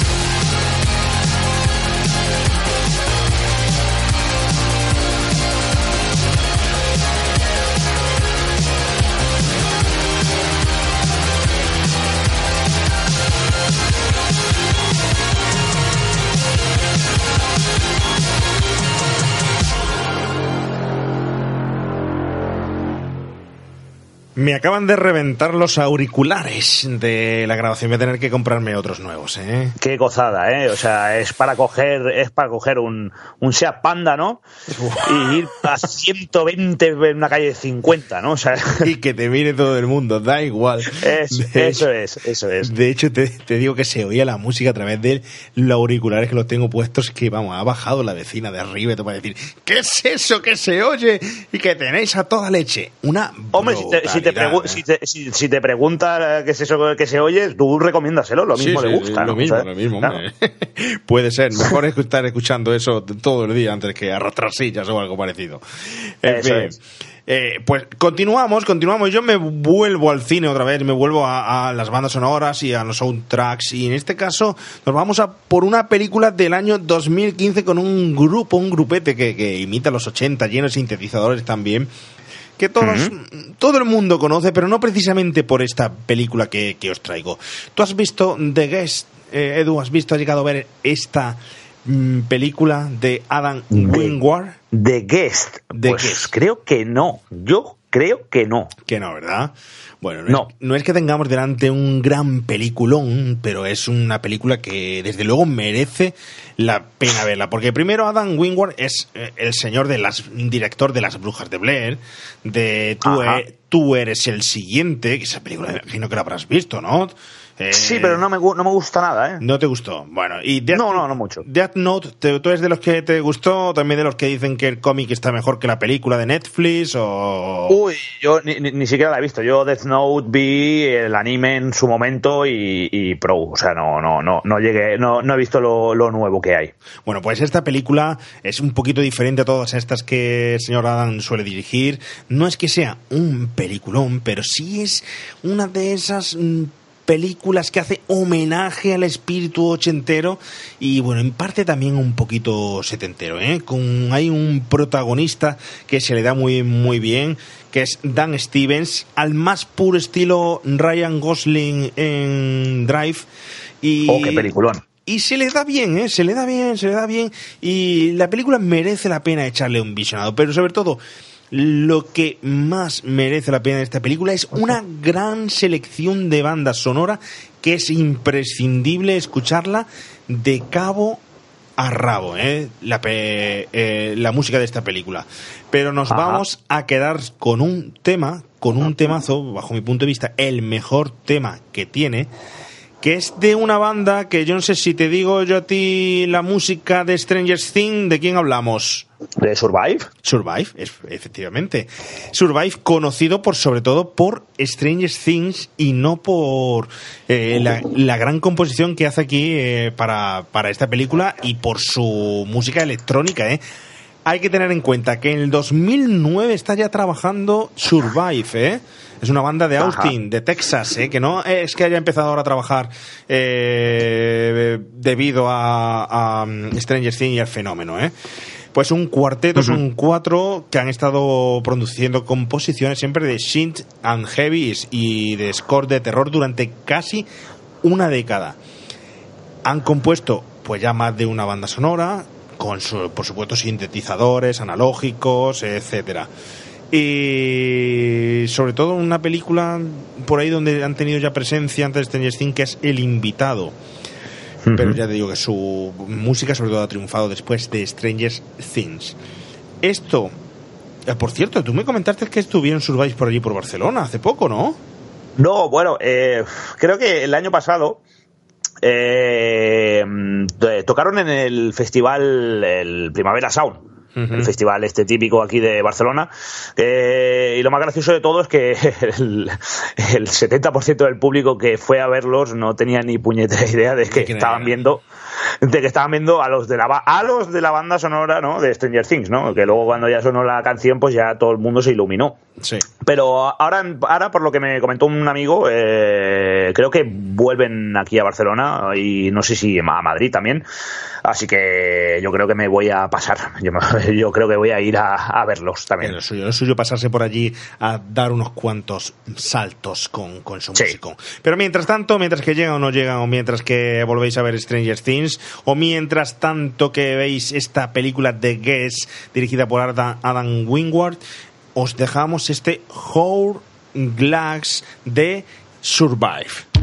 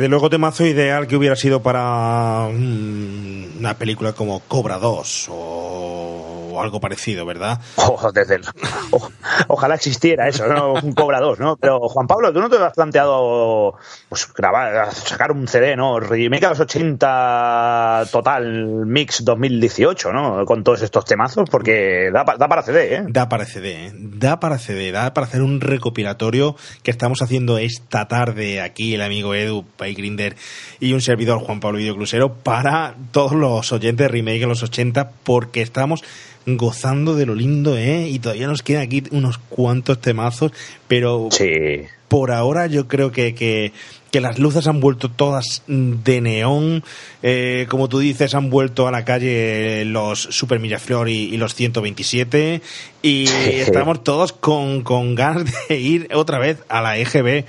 Pero sobre todo el ambiente, el ambiente que crea, el clima que, que- que crea todo, de- toda esta música. Eh, sería ideal, ¿eh? Una especie de boom a los 80, ¿eh? ¿Te acuerdas de esos recopilatorios? El boom. Vaya, vaya que sí me 90 y- acuerdo. Vaya que sí me acuerdo y además de los recopilatorios pirata, ¿no? También estos de gasolinera, ¿no? De que Oh. eh, ibas a la gasolinera al lado de las cintas de, de Andrés Pajare y Fernando Esteso, ¿no? Y, le decía a mi padre, papá, cómprame una cinta, ¿no? De este hasta, hasta los cojones ya de escuchar a los ecos del rocío, ¿no? Papá, compra- cómprame una cinta. Y, y, claro, eh, yo recuerdo uno que era Chiquito Mix, Chiquito Mix, que era horrorosamente falso, ¿no? O sea, Cierto. grupos que no los conocía nadie haciendo versiones de grupos míticos, pero que tú, tú ya cuando eras pequeño decías, esta no es la canción que yo que a mí me gusta. Esta, eh, este tío canta diferente. eh, o sea, pero bueno, sí, sí, sí. eh, esos recopilatorios eran muy grandes. Todo hecho para no pagar los derechos de, de la canción. Vaya. Igual que con esos Caribe Mix y toda esa falsedad que, que- que había por ahí, ¿no? Pero tú fíjate, yo no sé si nosotros daríamos para poder imitar estos musicones en hace- haciendo versiones falsas, ¿eh? Porque parece fácil con el organillo No, Casio, ¿eh? sí, sí. De- pero ni mucho menos lo es, ¿eh? Ni mucho menos. No, no, no, no lo es, no lo es, no lo es. De, de hecho, doy fe que yo soy un asiduo a los karaokes, ¿no? Y, y, y- y no canto igual que Rick Astley, ¿no? Cuando salgo a cantar, o sea que no. O sea que no, no, no, no. Eh, pero aquí donde me veis con las pintas de, de- de- de metal extremo, ¿no? O sea, aquí un servidor eh, le gusta cantar Mi Gran Noche, Rafael, cada vez que va a un karaoke de abuelos, o sea. Bueno, pero, pero eso, eso es que te tiene, está permitido, es decir, esos son Sí, sí, sí, sí. neutrales esas canciones, no pueden, para una buena velada de, de humor y un buen rato, tienen que, que no pueden faltar, tienen que estar siempre ahí. Es obligado, Pero, es obligado. obligatorio, obligatorio. Y con- Exacto. ¿con, qué continuamos ahora, Edu? ¿Qué tienes por aquí? ¿Cuál es lo siguiente que tienes preparado? Pues mira, tengo eh, probablemente la que sea la banda más curiosa que he traído esta tarde. ¿Y eso por Porque, eh, sí, porque ahora, ahora, ahora vas, a, va- vas a alucinar, ¿no? Porque cuando te diga que esta banda eh, en sus inicios era una banda de black metal, ¿Qué dices? de black metal, pero, pero salvaje, o sea, con, con su sonido, su sonido analógico súper sucio, voces desgarradas. eh, eh, estoy hablando de Ulver. Ulver, eh, si hay algún oyente más, metido en lo que es el metal extremo, etcétera, eh, se le habrá, le habrá explotado la cabeza, ¿no? Ahora cuando estoy hablando de Ulver. Porque Ulver eh, nació en el año 93 bajo la tutela de Garm, eh, eh, llamado Christopher Rigg, junto con músicos de la archiconocida banda de black metal a día de hoy, que estos sí que siguen haciendo black metal, entre comillas, ¿no? Eh, los cono- archiconocidos Satyricon. Hay que decir que Ulver, tal y como lo conocemos, pues es lo que digo, o sea, no tiene absolutamente nada que ver con sus inicios. O sea, bueno, tú ya lo has comprobado desde que te he dicho que es una banda, era una banda de black metal.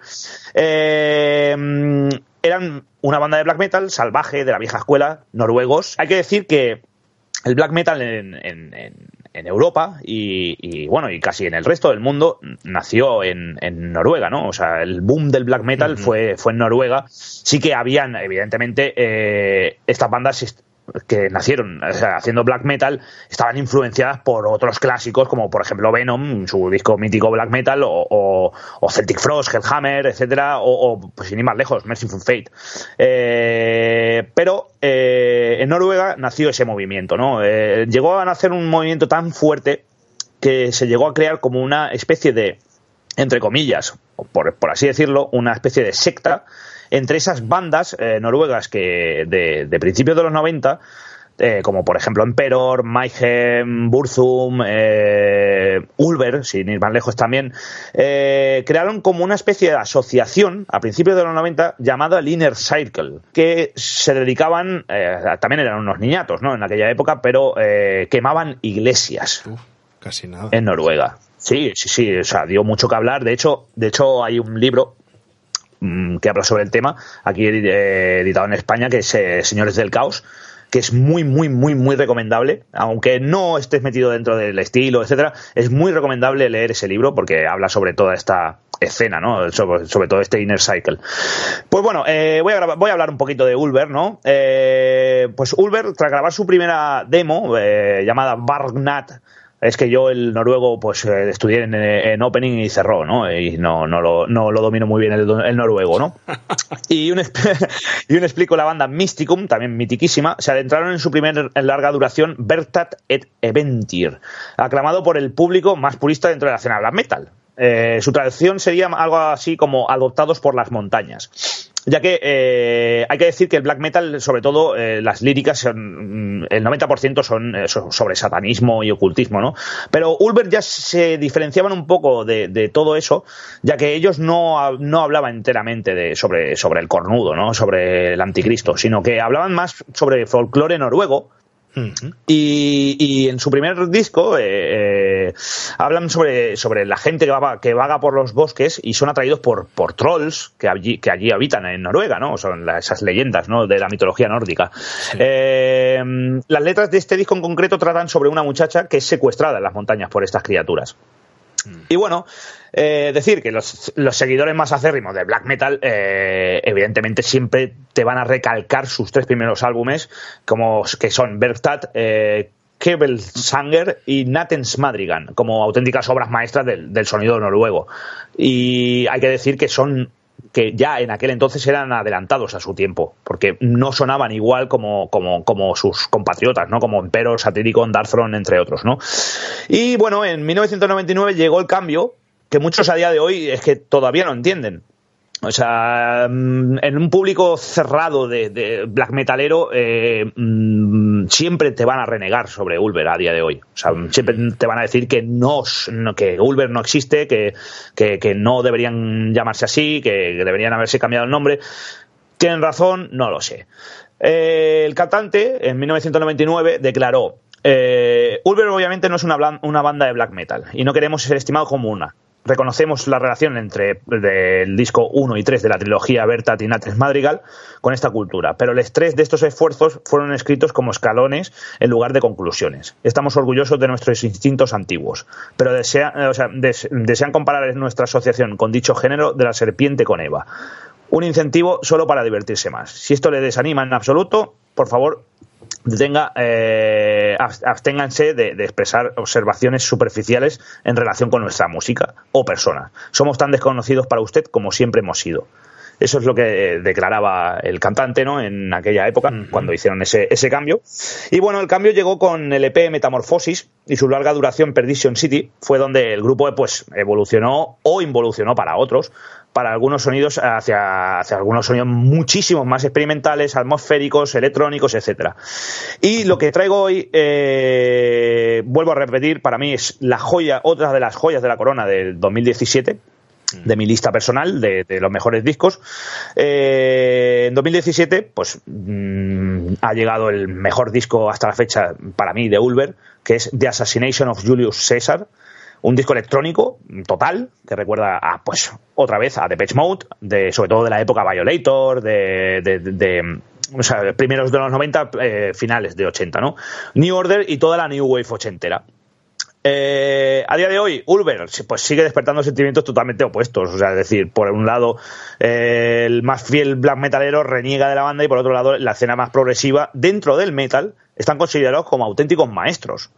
O sea, eh, Ulver eh, también están en festivales metal, pero no tan metal extremo, ¿no? Sino mm, festivales de metal más progresivo, etcétera, porque aquí es donde hacen sus shows con, con, con mogollón de luces, sintetizadores, guitarras, etcétera, etcétera.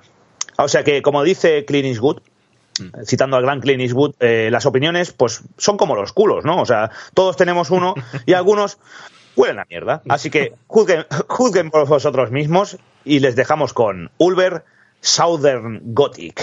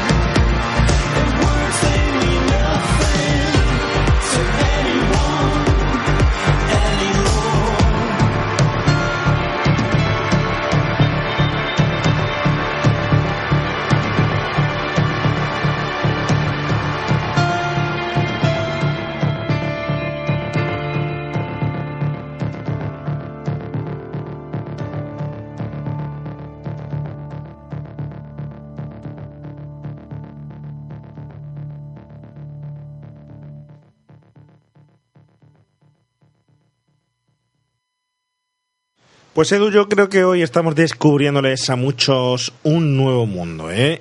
situado en los Sí. 80, pero como una especie de dimensión paralela, una dimensión entre la línea temporal real de los 80 y la del 2018. Y creo que muchos están ahora mismo ya hasta descolocados de los temazos que, que estamos poniendo por aquí, ¿eh? porque, bueno, está feo decirlo, ¿eh? pero es que son temazos todos. Y, Hombre, yo- y yo descubrimientos, ¿eh? Sí, sí, totalmente, totalmente. O sea, y además, mm, es que lo que, lo que comentábamos, ¿no? A principio del programa. Sino que no, no, no solo nos estamos centrando en, en, ese sonido electrónico, ¿no? Ochentero, sino que mm, descubrir una amalgama de, de- estilos distintos eh, eh, que suenan a 80, pero actuales, ¿no? O sea, de metal, dark wave, synth pop, eh, eh, gothic rock, mm, de todo. De todo. Eso, eso, eso es lo que le hace grande, ¿no? A, a- ese resurgir, ¿no? Ochentero, que, que no solo se centra en un estilo, sino que todo, todos los estilos tienen algo que aportar. De hecho, es el momento de llegar. Es difícil catalogar cada uno de los temas escuchados, las referencias, los compositores, las películas. Pero yo creo que llegamos a un momento clave por la repercusión que tuvo el tema, no el tema sobre todo que vamos a escuchar, o el compositor, que, que es un fricazo de los 80 y ahora os diré por qué. Es por la película de la que vamos a hablar brevemente, que fue quizás la, que, la llave, el detonante que hizo que la cerradura de los 80 se volviera a abrir en el cine. Y no estoy hablando ni mucho men- menos de Stranger Things, ni estoy hablando de Kung Fury, ni de nada por el, por el estilo.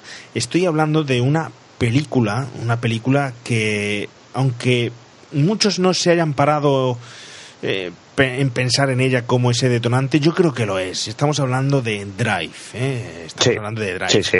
Estamos hablando de Drive mm, por varios motivos. Un motivo principal, bueno, aparte de ni que decir de su estética, su música, etc., pero sobre todo por, por primero por su director, Nicholas Winding. Eh, este señor, yo lo consideraría junto a Tarantino el exponente de la generación del VHS. ¿eh?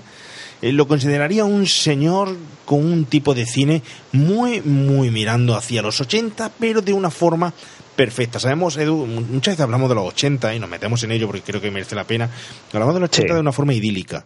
¿vale? Hablamos de los 80 como los 80 que nos enseñó la televisión, o los 80 que hemos estado viendo, que nos enseña no solo en Lo ese que, hemos- momento. lo que nos han querido enseñar, ¿no? Efectivamente, efectivamente. Y, y luego los 80 realmente, lo hemos hablado muchísimas veces, ¿no? Los 80 eh, en España se vivía de otra forma distinta. Eh, que, por cierto, hay una película eh, que para mí lo refleja muy bien, finales de los 80, primero de los 90, sin profundizar mucho, porque es de terror, que es Verónica. No sé si la has visto, la has llegado a ver. Sí, sí, eh. sí, sí, sí, la, la vi el otro día, la vi el otro día, muy, muy recomendable. La verdad es que mm, fue una grata sorpresa y aparte que como a mí me gustan todos estos temas, eh, est- está basada en un, en un hecho real. Efectivamente. Pues eh, la ambientación yo creo que es perfecta de lo que era un colegio de los 80, de los 80 y tal. Pero, pero bueno, sin derivarnos mucho, eh, estamos hablando de Nicholas Winding, el director de, de Drive. Este señor sí que es verdad que idealiza totalmente a los 80 y expone en sus películas los 80 de una forma perfecta, con sus tintes sangrientos, con sus tintes de dramáticos, con sus tintes de terror, como sea, ¿no? Pero bajo una perfección absoluta donde ves diríamos así, el renovado VHS. Es decir, si, si, si alguien tuviera que inventar el nuevo estilo de los 80, tendría que ser este señor, donde el VHS tuviera mm, más fuerza, fuerza que una plataforma digital o que un Blu-ray, tendría que ser este señor porque es perfeccionista de cabo a rabo. Eh, estamos hablando que, mm, eh, que aparte Drive tiene películas como El demonio de Neón. ¿Has llegado a ver esa película? Sí, de, de Neon Demon, sí, sí, sí, sí, sí. Eh, una película, bueno, el que este hombre es el creador también de Solo Dios Perdona, también con Brian Gottlieb. Y esa película se caracteriza por porque tiene una estética, unos escenarios muy ochenteros, con unas tonalidades rojizas, una provocación directa al espectador, sensaciones de pesadilla, surrealistas, es decir, muy pe- perfeccionista, ¿no? Y merece la pena mm, pararse, igual que hablábamos de Waititi, pararse en, la dirección de todas sus películas y sacar un poco lo mejor de, de cada una. Pues bien, aparte de por el director, es por el, también esta película por el listado de canciones que acompañan eh, este magnífico trabajo, esta magnífica película, ¿no?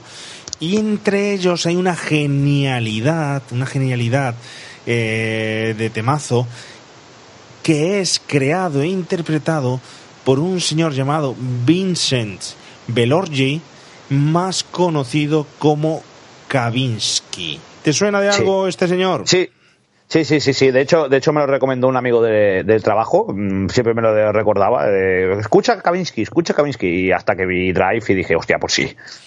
Pues este señor nace pues mm, de los mejores sitios donde se puede hacer tecno en los 80-90, que es, lógicamente, en Francia, porque son, eh, hay que decir que Francia y Jean-Michel Jacques fue un referente total para el techno de los 80-90, ¿no?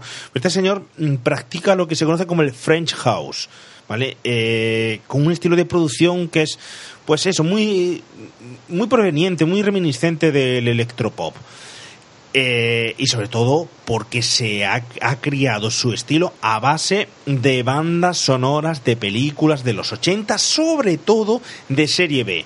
Y él lo dice, que se considera un auténtico fanático de la serie B de los 80 y que eso ha influenciado toda su música para inspirarse a base de ver cientos y cientos de películas cuando era niño. Y a partir de ahí hace toda su creación de género donde se le ha llegado a comparar con, con por ejemplo, Daft Punk, con Dangers, etcétera. Alcanza este señor, lógicamente, su mayor visibilidad en el lanzamiento de la canción que vamos a escuchar, que es Night Call, de la banda sonora de Drive, que es una película del 2011. Pero ojo, no he terminado, ¿eh? ¿Y por qué?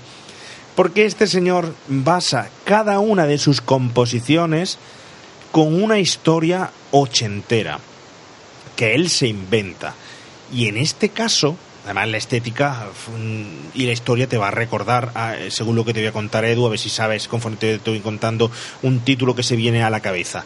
Pues este señor crea, a partir de Night Call de esta canción, crea una historia basada en el año 1986 en la que él era un adolescente como cualquier otro de la época que soñaba pues con héroes y con enamorarse de una chica.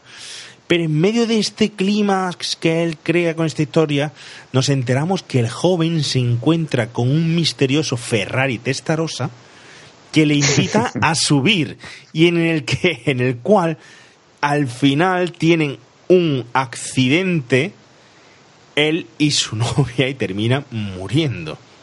Pero el adolescente y el coche en el accidente se convierten en una única alma que está unida y a los 10 años regresa como zombie para vengarse de, la muerte de, de, de, su muerte. ¿A qué película te suena esto? Hombre, yo creo que el ha parecido, ¿no? Pues totalmente, totalmente. Además, la estética que tiene la portada de su historia y tal es el aparecido. Y bueno, pues el señor Kavinsky, pues mm, yo recomiendo que os escuchéis todos sus temazos, su discografía, porque este sí que os va a recordar a los 80 en estado puro. Así que yo creo que sin más, sin daros más la lata, pero creo que la historia merecía la pena porque este señor hace su música metiéndose en sus propias historias. Vamos a escuchar ya Night Call del señor Kavinsky.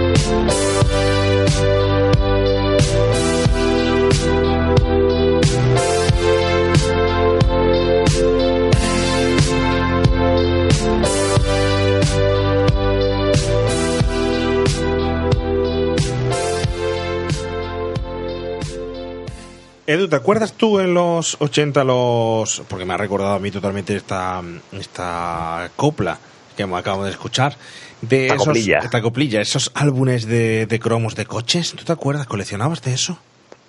No, yo no coleccionaba de coches. Mi padre me compraba los de fútbol, que mira que odio el fútbol, yo con toda mi alma.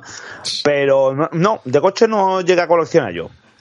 Pues el Ferrari Testarossa es que era mítico en los 80 ese coche. Sí, ese coche. Sí, sí, sí, y no, eh, Lamborghini eso sí que tengo Diablo constancia. y- Sí, sí, sí, sí, sí, sí, sí. Y me ha recordado mucho, me, me veía- me- esta canción, me veía yo con el álbum para arriba y para abajo de- del kiosco, o a falta de coche, porque hasta los 90 no tuve coche, que por cierto lo he hecho muchísimo de menos, mi Peugeot 205, llamado en aquella época por todos los colegas el World Rally Car. Así que imagínate lo, lo que hacíamos con él y hasta dónde íbamos, ¿eh? Y esos temazos de cinta de cassette que, que nos poníamos, ese coche Me era... lo bueno, puedo imaginar. Me lo puedo imaginar lo que liaríais vosotros ya, por ahí. Vaya millas que hemos hecho con ese coche y de camino al videoclub siempre también, ¿eh?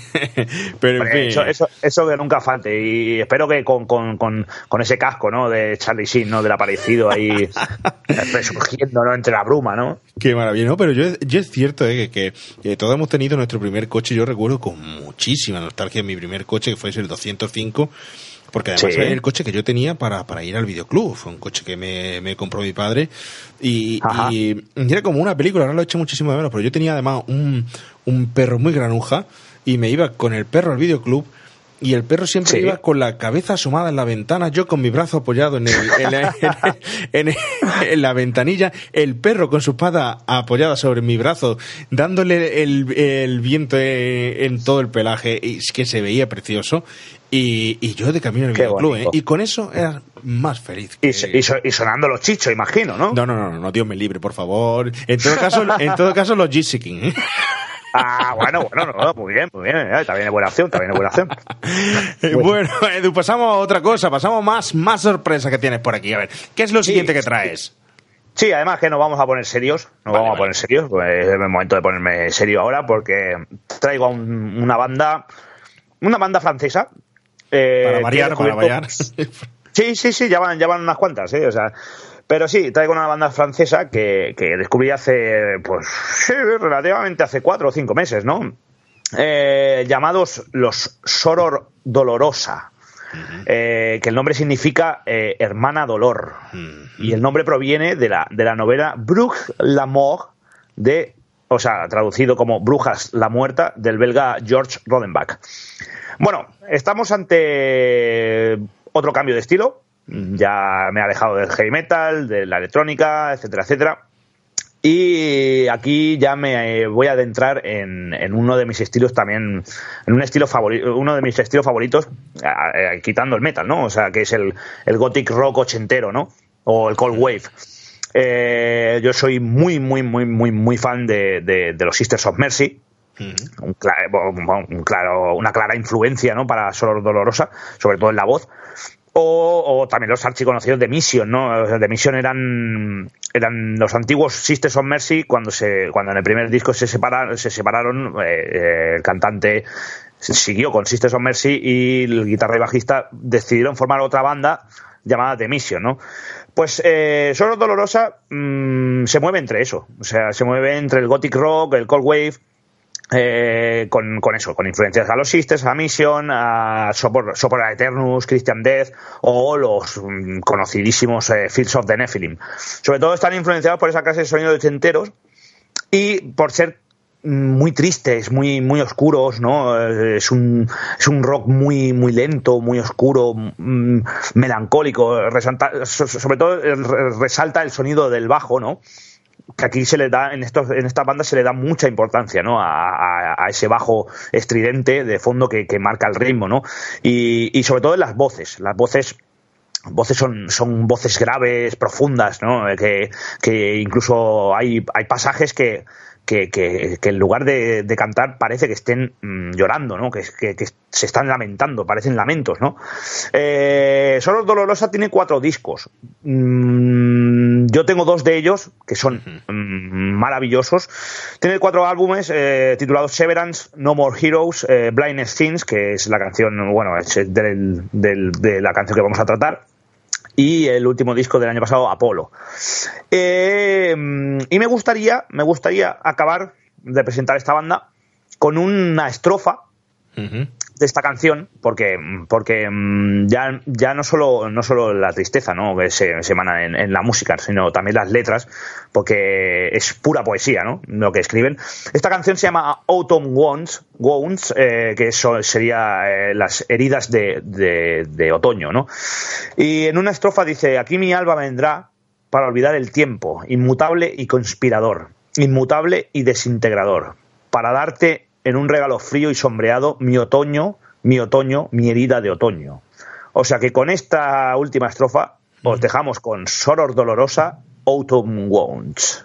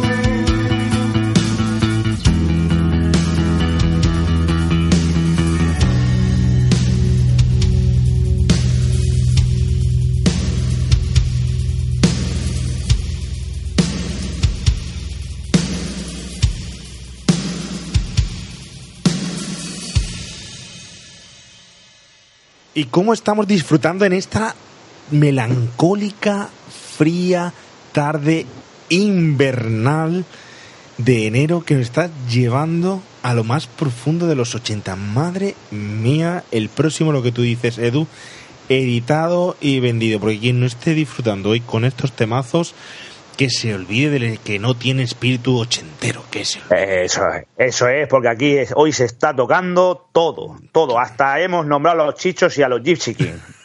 Con eso lo decimos ya todo. En fin. Eso es. No hemos traído ningún ningún temazo de estos de parchís, ni regalín, ni nada de esto. Hostia, Yo no sé si es que si hoy en día hay grupos parecidos, o que no sean los Gemeliers estos, ni ninguno que... Uh, uh, uy, uy. O el Abraham Mateo, ¿no? Este que dice, este que dice followers, Twitter, Instagram, ¿no? El, el Abraham Mateo, el sexy señorita, ¿no? Guati Contella, ¿no? Madre mía, ese no le llega a la, a la altura de los zapatos al buenas noches, yo soy el monstruo, ni, ni vamos, ni por asomo. En fin, pero bueno, seguimos, seguimos y vamos a seguir al más puro estilo del señor John Carpenter. Pero ojo, no esto, Amén. esto no es una película de John Carpenter que, por cierto, muy recomendable.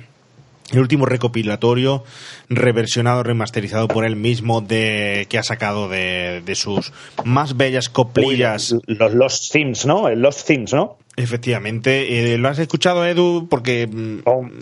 Es magnífico. Sí, sí, ¿eh? por, su- por supuesto. Yo, tú ya sabes que yo soy eh, un gran fan y seguidor de, de todo lo que haga John Carpenter y tanto su música. Y sí, sí, sí. El, el último, el último CD con sus temas remasterizados es impresionante, impresionante. Bueno, vamos al más puro estilo Carpenter, sin ser Carpenter y sin ser una típica película de los 80, pero que está basada en los 80. Estamos hablando, para mi gusto, para mi gusto, un peliculón. Para otros no, será, yo que sé, aburrida o no lo entenderán. Pero estoy hablando de Frío en Julio. Una película que por su nombre no te dice nada de los 80, por su estética ves el cartel y no te dice nada de los 80, pero es una película en la que no puedes esperar ver eh, neones, ni institutos, colegios, coches o máquinas recreativas, pero es una historia de vaqueros, ya os digo, al más puro estilo del western que le gustaría hacer al señor Carpenter, pero basada en la época de los 80, con una especie de decadencia dentro de la película, que no es que decaiga en sí el ritmo ni que decaiga la película, sino decadencia que transmite el guion de la película por una serie de acontecimientos y giros de guion que perfectamente le acompaña la ambientación que tiene en ella de los 80. Ambientación que hace de marco, pero no de protagonista nunca. Pero que si no fueran los 80, no sería igual, ¿eh? No sería lo mismo. Estamos hablando de una película dirigida por Jim Michael. Este señor dirigió Vampiros de Lampa del 2010, Somos lo que somos en el 2013 y que crea esta película desviándose de, de un canon de, de película de los 80, pero que a pesar de eso utiliza música de los 80 y a un personaje, a un personaje que salía en Corrupción en Miami, ¿sabes de quién estoy hablando? El señor rubio con traje blanco. ¿Te acuerdas? Hostia, sí, sí, sí, sí, sí. ¿Cómo es? ¿De JR? No, Don Johnson. ¿Cómo se Ah, coño, Don Johnson, el JR, madre mía. Acabo de cruzar ahí. Me se me ha explotado la cabeza, lo siento. O sea. Pues Don Johnson aparece en su película, en esta película después de muchísimo tiempo casi inactivo. Eh, en un momento en el que el personaje, su personaje tiene mucho protagonismo. Eh, no esperéis un Don Johnson tipo corrupción en Miami, pero un Don Johnson mm, diferente, es decir, que elementos ochenteros tiene y con una banda sonora ochentera de un grupo muy especial, muy estrambótico, muy de los 80 llamado Dinatron. Este grupo está inspirado, su música se inspira totalmente en la ciencia ficción, totalmente en las películas y los, los soundtracks de los 80, en particular con gran mm, admiración e inspiración de Jean-Michel Jarre. Y en películas como Alien, toda su música se basa en Alien, en Blade Runner, etcétera, etcétera.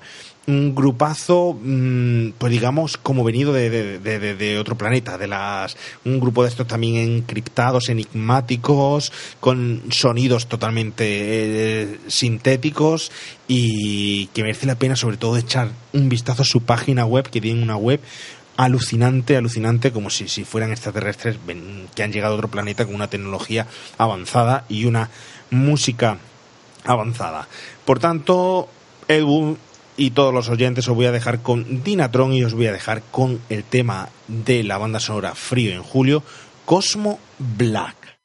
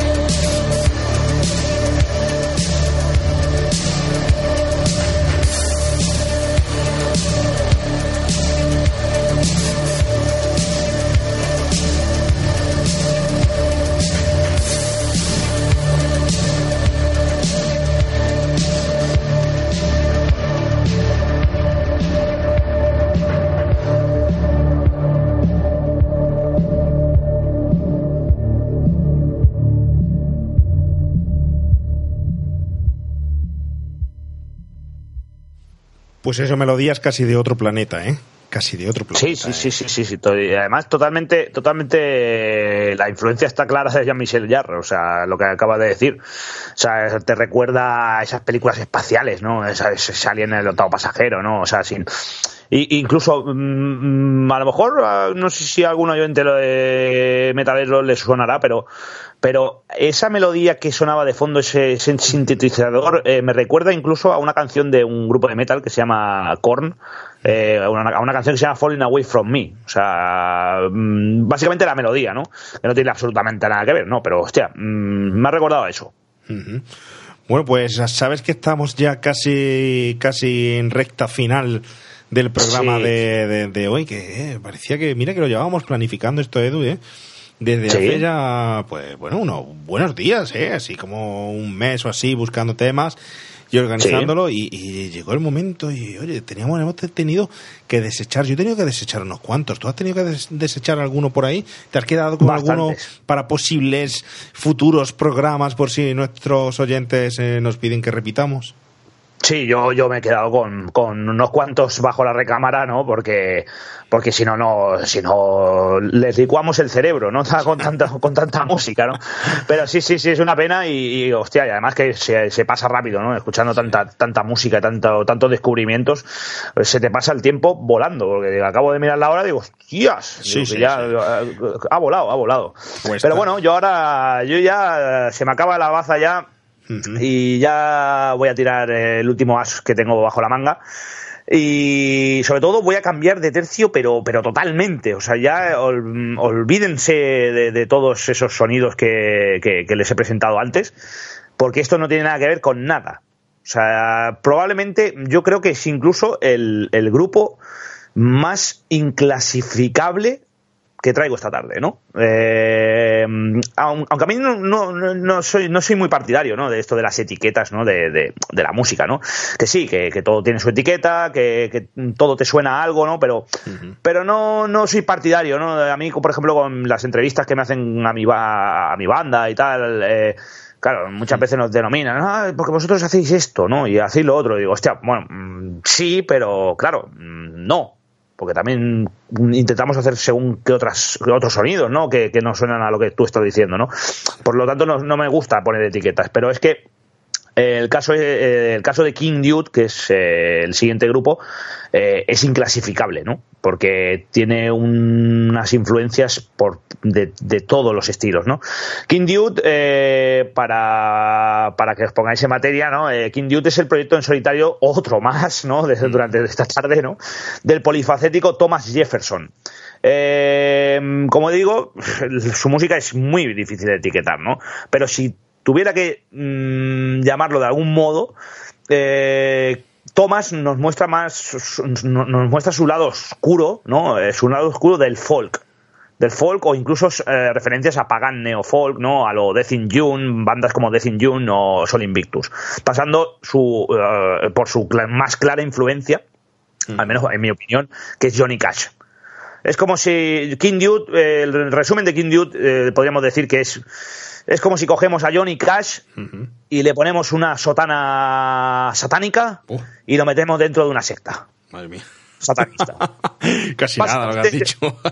Yo creo, yo, yo creo, yo creo que, y mira que Johnny Cash eh, le llamaban el hombre de negro por algo, ¿no? Pero, pero King Dude, eh, yo creo que es un Johnny Cash mucho más satánico, mucho más oscuro, mucho más mm, la palabra, oscuridad, total.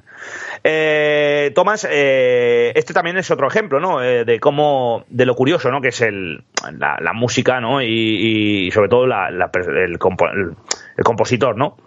Eh, eh, pasa exactamente igual que con, con el ejemplo que he puesto antes con Ulver, ¿no? Ulver era una banda de black metal y ahora es una banda de, de, de, de synth pop o de electrónica, ¿no? Pues King Dude, el cantante, que es Thomas, eh, antes de formar King Dude, eh, militaba en una banda de black metal también, llamada Black of, eh, Book of Black Earth. Aparte de tener una notoria y oscura puesta en escena, que afortunadamente los pude ver el año pasado también, aquí en Barcelona, también fui a ciegas, mm, me, lo, me lo recomendó una amiga y tal, me dijo, ah, vente al concierto tal, a ver qué, a ver qué te parece. Digo, bueno, va, pues voy a ir a ciegas. O sea, bueno, escuché a lo mejor un par de temas a lo largo de la semana, pero eh, su puesta en escena la verdad es que me enamoró. Me enamoró porque se codea de una puesta en escena muy oscura, muy, muy rock and roll, muy rockabilly, ¿no? Muy, muy Johnny Cash, muy Johnny Cash, ya que él también viste de negro, lleva el pelo corto así con, con tupé, ¿no? Eh, y meten simbología, pues, pagana, céltica, eh, satanista, ¿no? Thomas se codea pues, con, con grandes amigos y colaboradores eventuales en, en su música, ¿no? Como por ejemplo eh, Drum Majesty, que ha sonado esta tarde. Eh, el cantante de Drum Majesty es amigo de, de, Kid Dude y, colabora en un, en, en un tema. eh, de hecho, han sacado un split juntos. O la, la aclamada Chelsea Wolf, que está muy en boga, ¿no? Ahora actualmente en estos sonidos tan raros y oscuros. Que de hecho, Chelsea Wolf, eh, si tenemos un volumen 2 de, de este programa, eh, traeré a Chelsea Wolf porque yo creo que te puede gustar muchísimo. Digamos que Chelsea Wolf es como el grupo que has puesto antes, eh, Churches. Sí.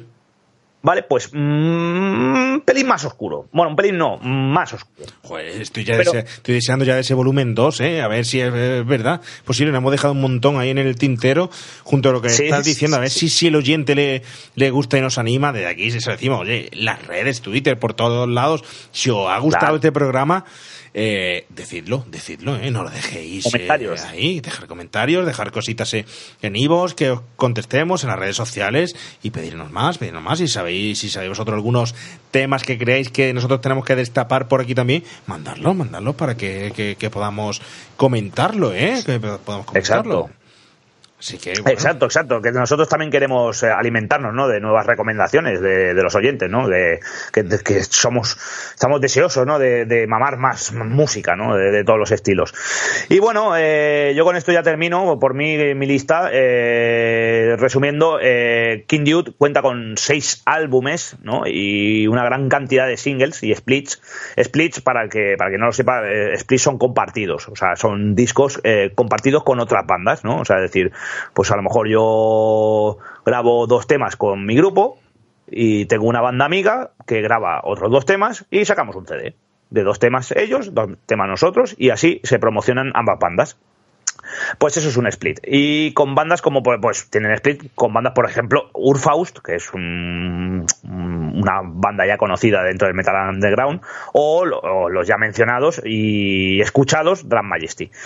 También me gustaría eh, acabar eh, recomendando tres discos de, de King Dude, que es una trilogía que monotemática eh, que, que ha sacado este hombre, que los discos se llaman Love, Fear y Sex. O sea, amor, miedo y sexo.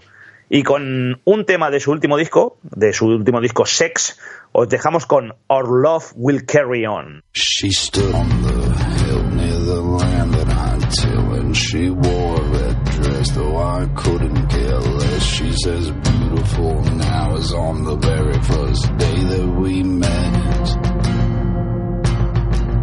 I was dead and alone, and I held what I owned, just a bottle of sin that I've tried to disown since the day I was born. The devil has made me his home.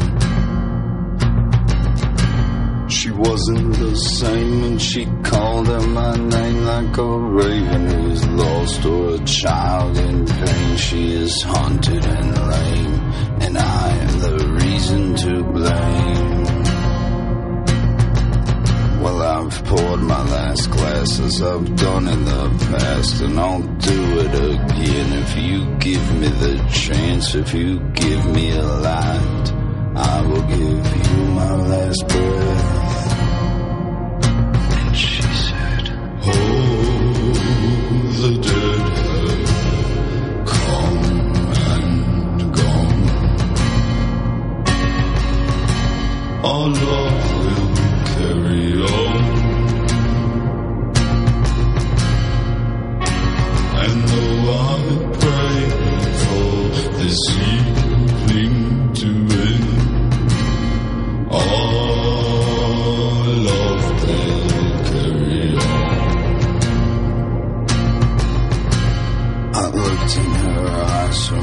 beautiful eyes. I was sick thoughts and I wanted to die. And I prayed for the end. Oh Lord, how I prayed for the end.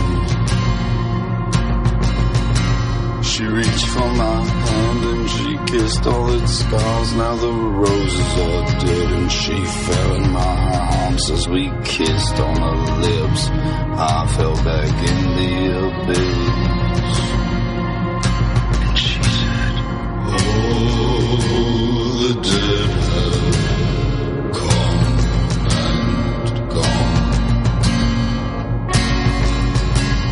Our love will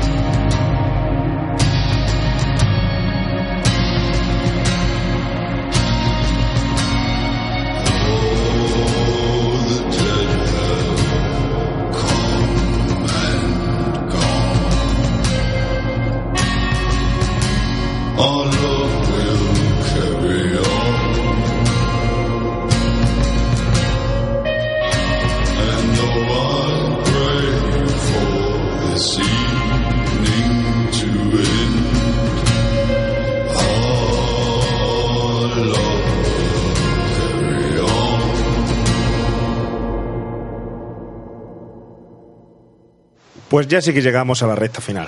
Ya sí que llegamos a mi último tema, Edu. Ya mm, Oh. me, toca, me toca a mí. Bueno, no sé si tendremos bonus ahora por tu parte, ¿no? Yo creo que sí, tenemos ahí otra cosita, pero yo, yo llego a mi último tema, ¿eh? Y no por ello va a ser el menos importante, porque este tema pertenece a una película, si te das cuenta, y siempre eh, relacionamos cine, música, ¿eh? que no falte, directores, los 80, joder, si es que fue Sí, va, va una cosa. Va, va, va dado de la mano. Eso es. Y bueno, me voy a un film, un film que nace a raíz de, de un film de episodios de la ABCs of Death de 2012, en el Sí. que participaban directores como Nacho Vigalondo, como Adam Wingard, T. West, Ben Watley, eh, entre otros. ¿eh? Y un film, una película que iba a incluirse con el nombre de Chi for Turbo, es decir, la T de Turbo. Oh, ya sé por dónde vas. Y que al final aparece dirigida por los mismos directores que iban a presentar este film, que son tres señores de nombre un poco complicado, que para mí Opening también se, se, se cerró. El Magic English, ¿no? De Disney. A ver si lo, es el- lo sé decir, Franco Saimar, Anot Weisel y Jonan Carl Weisel. Estos dos últimos hermanos. Y el film se terminó llamando Turbo Kid. Muy Turbo- bueno. Turbo Kid es una de esas películas en mente preparadas muchísimo antes que Stranger Things, muchísimo mm, antes que Kung Fury, por ejemplo, y es esa oda a los 80 que estaba en mente de estos señores como proyecto que termina siendo Turbo Kid. Una referencia clarísima, clarísima a ese Mad Max salvajes de la autopista de ese Sí, sí. señor Miles del, del año 79 y de todo el universo que desplegó Mad Max y sus secuelas y etcétera. Eh, pues esto es como una especie de Mad Max en un mundo mm, post-apocalíptico donde además el agua es súper preciada y es un bien que escasea o que casi no hay. Estamos hablando que en Mad Max era la gasolina. Pero en este caso Mad Max es un pequeño adolescente que va con su bicicleta, con una especie de, de motoreta, eh, deambulando por ahí por el mm, desierto. Y la película, más allá de ser mejor o peor, creo que está hecha, que es de las primeras que están hechas con un mimo increíble, con un gusto, con una situación ochentera en la que las explicaciones son mínimas, es decir, te meten en escena directamente y no te tienen que explicar ni lo que ha pasado, ni ha dejado de, de pasar, ni quiénes son los personajes, ni por qué, ni de dónde salen los unicornios o los que vienen de otro sitio, ¿no? sí, sí. Y, y eso lo hace, pues sobre todo, más especial de ver y con un producto más puro ochentero, ¿no? Hay que decir que la banda sonora es pues muy buena, una banda sonora de Lee Matos, que es una banda electrónica canadiense francesa, ¿eh? estamos hablando aquí el sonido tecno los franceses lo dominan totalmente, pero en este caso es canadiense francesa de Montreal con un, que hace suele hacer una poderosa música dance son dos tipos dos señores eh, con melodías dance pop sonidos melancólicos y que, que sobre todo inspirados en películas donde como eh, aparece por ejemplo Vangelis, John Carpenter, eh, Squee Levy, Goblin, etcétera. Estos señores lanzaron su primer disco, Join Us, en el 2013 y posteriormente en el que incluyen la banda sonora de Turbo Kid, el Chronologies of the Wasteland.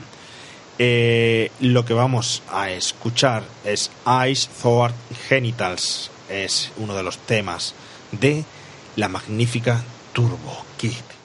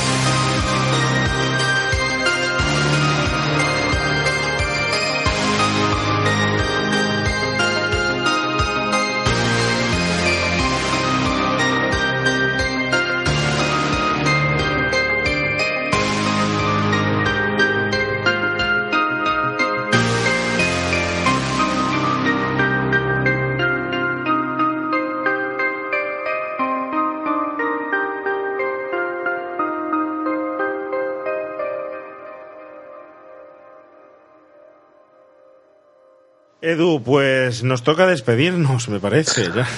Vaya, qué lástima, qué lástima. Sé, hombre, llevábamos tres horazas, ¿eh? Tres horazas de, de, de, de- de musicón, ¿no? Que se han pasado como si fuera media hora, tío. Media hora, efectivamente. Eh, hemos dejado aquí de todo, sobre todo esperamos haber dejado descubrimientos para los oyentes, pero desde luego nosotros hemos disfrutado muchísimo con este programa y con estos temas, ¿eh, Edu. Esperemos que todos lo Sí. hayan hecho igual, pero sobre todo, sobre todo nosotros, ¿eh? Ya se encargarán ellos de decirnos si, si le ha molado, si no le ha molado, si le ha gustado, si le ha parecido bien o si ya nos conocían o no nos conocían, ¿eh? Sí, sí, sí, sí, desde luego que dejen sus opiniones. Pero bueno, mira, una cosa es lo que, lo que estaba comentando antes, ¿no? O sea, al menos ha habido de todo.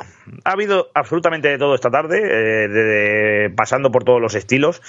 Y bueno, y, y descubriendo, pues eso, sonidos nuevos, pero que ya no son familiares, ¿no? Dentro de, dentro de ese sonido tan peculiar, ¿no? Ochentero. Pero bueno, yo creo que nos tenemos que despedir a lo grande, ¿no, Ju- Juan Pablo? ¿Tú Yo qué creo crees? que sí. Yo creo que sí. A ver, de- Sí, te, ¿no? lo dejo, te lo dejo para ti. Este último, te lo dejo para ti. Mira, Sí, me, da, que- lo- me da los honores a mí. Sí, sí, sí, mira que me estoy pensando el temazo que, que vamos a poner, mira.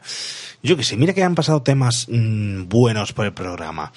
Pues yo me quedo con este, ¿eh? Me quedo, a mí me, me, me, me ha flipado, me ha revolucionado el ADN ochentero, me, no sé, me ha resituado y, y, y me ha hecho ver que, que, que lo que en aquella época estaba vivo sigue vivo hoy en día, ¿eh? Porque sí, sí, me estoy pensando en cambiar la cabecera del, pro- del programa, la sintonía, y poner esta sintonía porque me ha flipado, ¿eh? Me ha flipado totalmente.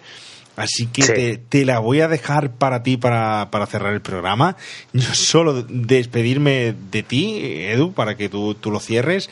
Eh, Sí. Oye, que, que esperemos tenerte pronto otra vez eh, por aquí, ¿eh? Por remake. Sí, sí, sí, sí. Yo, a ver, cuando, eh, cuando me lo permita el trabajo y las bandas, ya sabes que, que puedes contar conmigo para, para, para lo que sea, ¿no? Para, para hablar de cine, de música o de lo que haga falta. Pues nada, Un los, placer, un placer volver aquí, ¿eh? por eso un placer eh, estar charlando contigo sobre, sobre música, sobre los 80, sobre cine, etcétera, etcétera. Y sobre todo de, de eso, de descubrir, de- que me descubras tú bandas, que yo te descubra bandas y que ambos descubramos bandas a, a, a los oyentes, ¿no? Pues sobre todo eso para que en próximos mm, pues podamos tener, nos animen a que tengamos más como, como este.